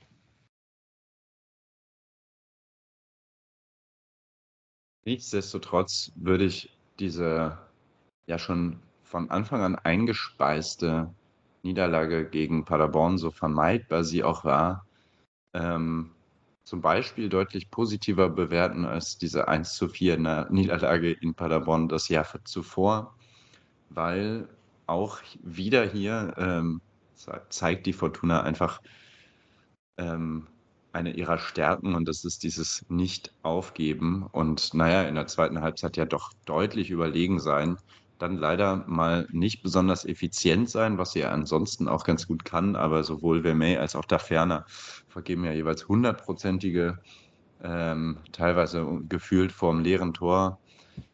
Ähm, also es war viel, viel mehr drin, aber diese Mannschaft hat sich halt wieder nicht aufgegeben und das ist schon, ist schon was Besonderes und es wäre halt ein bisschen schöner, wenn man mal nicht diese ersten Hälften so verpennt wie jetzt momentan. Auch dazu möchte ich euch den Tweet von Flembo dazu äh, nahelegen. Äh, ich kann das ja mal kurz zitieren, weil oder habt ihr den gelesen? Mhm. Hat ein paar einfach Zahlenspiele dazu gemacht und ich finde es einfach frappierend. Wenn nur die zweiten Halbzeiten zählen würden, wäre Fortuna Tabellenführer mit 43 Punkten und 18 Toren wenn nur die ersten zählen würden, wäre Fortuna mit 21 Punkten und minus vier Toren auf Platz 14. Und das ist ja wirklich ein völlig, eine völlig absurde Statistik, die zeigt, was da Mal für Mal schief geht. Dass man immer wieder diese ersten Halbzeiten verpennt, immer wieder erst reinfinden muss ins Spiel. Ähm, ja, man macht es sich halt einfach viel schwerer, als es, als, es, als es sein müsste. Und ich, man kann das natürlich schon irgendwie damit erklären, dass man einfach immer ein bisschen braucht ins Spiel, weil man vielleicht, ähm, ja, weil man vielleicht irgendwie nicht, nicht ähm, ja, von den, vom, vom, vom, vom Müdigkeits-, vom Erschöpfungslevel vielleicht irgendwie nicht auf demselben Punkt ist wie bei Paderborn, die halt wieder vor so einem Spiel irgendwie ihre halbe Mannschaft austauschen weil die halt einfach äh, 25 Spieler haben, die alle mehr oder weniger auf einem Level sind. Ähm, bei denen habe ich eh immer, sorry, ich habe bei denen eh immer das Gefühl, das ist denen alles relativ egal. So. Also es ist alles so. Du, du, du, kannst die alle, du kannst die alle blind tauschen. Du kannst wahrscheinlich auch einen Innenverteidiger auf rechts außen starten lassen. Es ist, es ist halt komplett egal. Du kriegst da halt irgendwie, du, du fängst dir da halt mindestens vier Buden. Völlig egal, wen die da aufstellen. So, und ähm, Fortuna fängt ja auch von jeder Mannschaft zwei oder drei Tore in den, in den ersten 20, 30 Minuten in einem normalen Ligaspiel. Äh, ganz egal, was halt wie bei Fortuna los ist. Ich meine, ich glaube, dieser, dieser Erklärungsansatz von Tim speziell für das Spiel, dass da halt einfach verschiedene Spieler ähm, ja halt irgendwie noch verschieden große Mengen im Tank hatten und deswegen halt irgendwie äh, weniger oder besser halt irgendwie anlaufen konnten und, und, und das deswegen einfach in einem, im, im Kollektiv halt irgendwie Lücken gab. Das äh, finde ich einen total spannenden Ansatz, aber ähm, das erklärt ja trotzdem irgendwie dann noch, noch nicht in Gänze, warum das in so vielen anderen Spielern halt eben trotz, äh, Spielen eben trotzdem der Fall ist. Und ähm, und ich denke, auch, auch im Trainerteam wird es ja mit Sicherheit äh, für, für ganz, ganz große Fragezeichen sorgen, weil, weil man ja wirklich einfach sehen kann, was halt theoretisch mit dieser Mannschaft möglich wäre, wenn man das mal verhindern würde. Ähm, aber man schafft es halt eben nicht, das, das zu verhindern. Und das sorgt jetzt eben auch dafür, dass man seit, ähm, seit Oktober, glaube ich, ein ganzes Spiel gehabt hat, wo man mal zwei vernünftige Halbzeiten gespielt hat. Also das Pauli-Spiel jetzt mal ausgeklammert in der Liga ich rede jetzt nur von der Liga, da hat man wirklich seit Oktober ein einziges Spiel gehabt, wo man wirklich zwei gute Halbzeiten gespielt hat und das war dieses 5 zu 0 gegen Nürnberg, wo der Gegner eigentlich gar nicht auf dem Platz ist. Und ich glaube, das sind dann halt eben schon ja, Sachen, die uns halt wirklich sorgenvoll stimmen könnten. Denn bei aller Euphorie jetzt auch über ähm, den, den Halbfinaleinzug, man hat jetzt einfach noch kein einziges Spiel gewonnen im neuen Jahr. Und ähm, ja, ehrlicherweise schon auch ein bisschen den, den, den Anschluss verloren. Und ich glaube, wenn man das halt nicht, nicht hinbekommt und nicht mal irgendwie anfängt, zwei saubere Halbzeiten zu, ähm, zu spielen, dann sind halt bald halt auch die letzten Träumereien von Platz drei ähm, halt ausgeträumt. Ähm, ja, ja, tatsächlich. Es gab ja ich, schon noch ein. Hm. Ich ja, möchte okay. nur noch mal dir auch, äh, Moritz, widersprechen, ähm, mhm. dass äh, man dieses Spiel halt positiv bewerten kann, weil man am Ende 4 zu 3 nur verliert und letztes Jahr hat man 4 zu 1 verloren. Da muss man halt auch sagen, meiner Meinung nach ist halt auch einfach diese Mannschaft, gegen die man letztes Jahr 4 zu 1 verloren hat, von äh, Paderborn noch ein bisschen stärker einzuschätzen gewesen. Die haben halt schon auch ein, einige Abgänge gehabt, wie Muslia, Pieringer, ähm, Schallenberg, Justwan. Die, die sind alle weg von, von äh, Paderborn in eine Höhe. Aber das macht Paderborn alle anderthalb Jahre, erneuern die den Kader auf 75 Prozent der Stellen. Das ist ganz normal. Du siehst immer das gleiche Paderborn und dann gehen immer wieder Leute weg und Muslia ist vielleicht mal einer, der besonders rausgestochen ist. Ähm, hm. Aber dieses 4 zu 1 war ein Spiel, wo Paderborn von vorne bis hinten besser war, dominiert hat, vier Buden geschossen hat. Fortuna hatte nicht den Hauch einer Chance in diesem Spiel jetzt war nach 3-0 trotzdem nochmal wieder alles drin, weil ja, die Mannschaft sich zusammengerissen hat. Aber, aber meiner das ist das Positive, was ich mitnehme. Null Punkte finde ich auch scheiße. Weil, weil Paderborn einfach dieses Jahr auch nicht noch oben ran schmecken wird und eigentlich halt auch viel, viel inkonstanter spielt als letzte Saison. Ich glaube nicht, dass sie am Ende bei, was war das? Ich habe es mir gerade angeguckt, 55 Punkten rauskommen werden. Glaube ich einfach nicht. Und deshalb hätte man da auch allein was mitnehmen müssen, weil ich einfach die Mannschaft von denen letztes Jahr stärker eingeschätzt habe. Aber naja, gut. Wogegen man aber zwei erfolgreiche Hälften gespielt hat, außer gegen Nürnberg, ist äh, die SV Elversberg im Hinspiel auswärts. Hast du das etwa vergessen? Ja, das war ja vor Oktober. Äh, ah. Weit vor Oktober. Ähm, vor den Verletzungen, aber ja, du? Und ähm, fällt ja vielleicht auch irgendwie unter die Spiele, wo man sagen muss, dass da mit Sicherheit auch der, der Gegner viel mitgeholfen hat dabei, dass Fortuna da so gut ausgesehen hat. Ähm, ja, nichtsdestotrotz, ähm, ja, ein Gegner, gegen den man schon mal gesehen hat, dass man, dass man die beherrschen kann, dass man da, dass man da besser ist. Und ein Gegner, den man auch eigentlich jetzt am Wochenende wieder beherrschen sollte, wenn es am Karnevalssamstag in einem Heimspiel ähm, ja, eben im Ligaspiel gegen, gegen, gegen Elversberg geht. Die finden sich mittlerweile im unteren Mittelfeld. Wieder, sind eigentlich immer noch relativ stabil und ähm, dümpeln da so ein bisschen den, den, dem, dem Klassenerhalt entgegen, ohne große Sorgen. Und ähm, ja, sind halt eine Mannschaft, ich habe das ja, glaube ich, im letzten, in der letzten Woche schon angekündigt, ähm, äh, dass jetzt halt so ein Block kommt von Mannschaften, wo ich eigentlich eher positiv gestimmt bin, weil ähm, ich finde, dass deren Spielweise ähm, und das gilt für Elversberg ganz besonders, Fortuna halt entgegenkommt. So, das ist eine Mannschaft, die, die ständig spielerische Ansätze wählt, die ähm, im Liga-Vergleich extrem wenig lange Bälle schlägt, die sehr viele Pässe pro Angriff spielt, also halt ähm, auf ein Kurzpassspiel setzt, aber, ähm, und das wird uns alle nicht überraschen, ähm, macht sie das halt mit, ähm, mit Spielern, die halt alle äh, im 1 zu 1 Vergleich halt nicht die Klasse von Fortuna haben. Die machen das zwar extrem gut und sind auch super gefährlich ähm, und immer dafür gut, dass äh, die mal ein, zwei, drei Tore schießen. Aber das ist halt auch eine Mannschaft, die, ähm, ja, die das halt alles nicht immer komplett sauber macht. Auch die Anlaufbewegungen im, im, im Pressing und gerade auch im Gegenpressing, so die, die machen das, äh, die machen das richtig gut und die machen das äh, so, dass das eine echte Waffe ist. Ähm, aber wenn das halt mal nicht funktioniert, dann tun sich halt auch immer sofort Lücken auf, durch die man durchspielen kann. Und wenn man es als Fortuna Düsseldorf schafft, 100% konzentriert zu sein, 90 Minuten lang konzentriert zu spielen und sein Potenzial abzurufen, musst du dieses Spiel halt gewinnen. Und ähm, ja, und da möchte ich halt einfach mal drauf setzen. Auf der anderen Seite wissen wir natürlich auch, wie es wahrscheinlich eigentlich laufen wird. Du wirst halt nach 20 Minuten, nach 25 Minuten 0 zu 2 zurückliegen. Und dann musst du dich halt in der Kabine sammeln und gucken, was halt noch so geht. Aber ich glaube, keiner von uns wäre überrascht, wenn man dann so ein Spiel noch 3 zu 2 gewinnt oder ähm, ja, auf jeden Fall noch aus so einem Spiel irgendwie was holen kann. Insgesamt würde ich aber ehrlicherweise fast schon darauf setzen, dass wir halt wieder ein Spektakel oder zumindest ein kleines Spektakel sehen werden. Also ich würde mal äh, voraussagen, beide Mannschaften werden auf jeden Fall ähm, ja, mindestens zwei Tore schießen und hoffen wir, dass die Fortuna am Ende eins mehr geschossen hat als die Elversberger.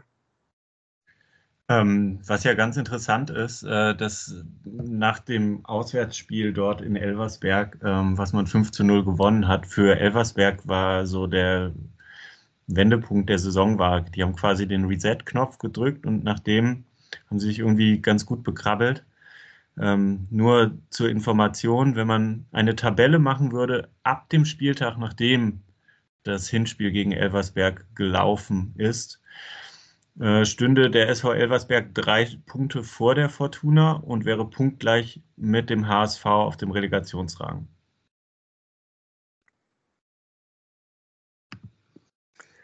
Ja, hervorragende Gelegenheit. Äh, ja, hervorragende Gelegenheit, das wieder richtig zu stellen und in der äh, nach der 5 zu 0 Klatschen-Tabelle mit Elversberg wieder gleichzuziehen.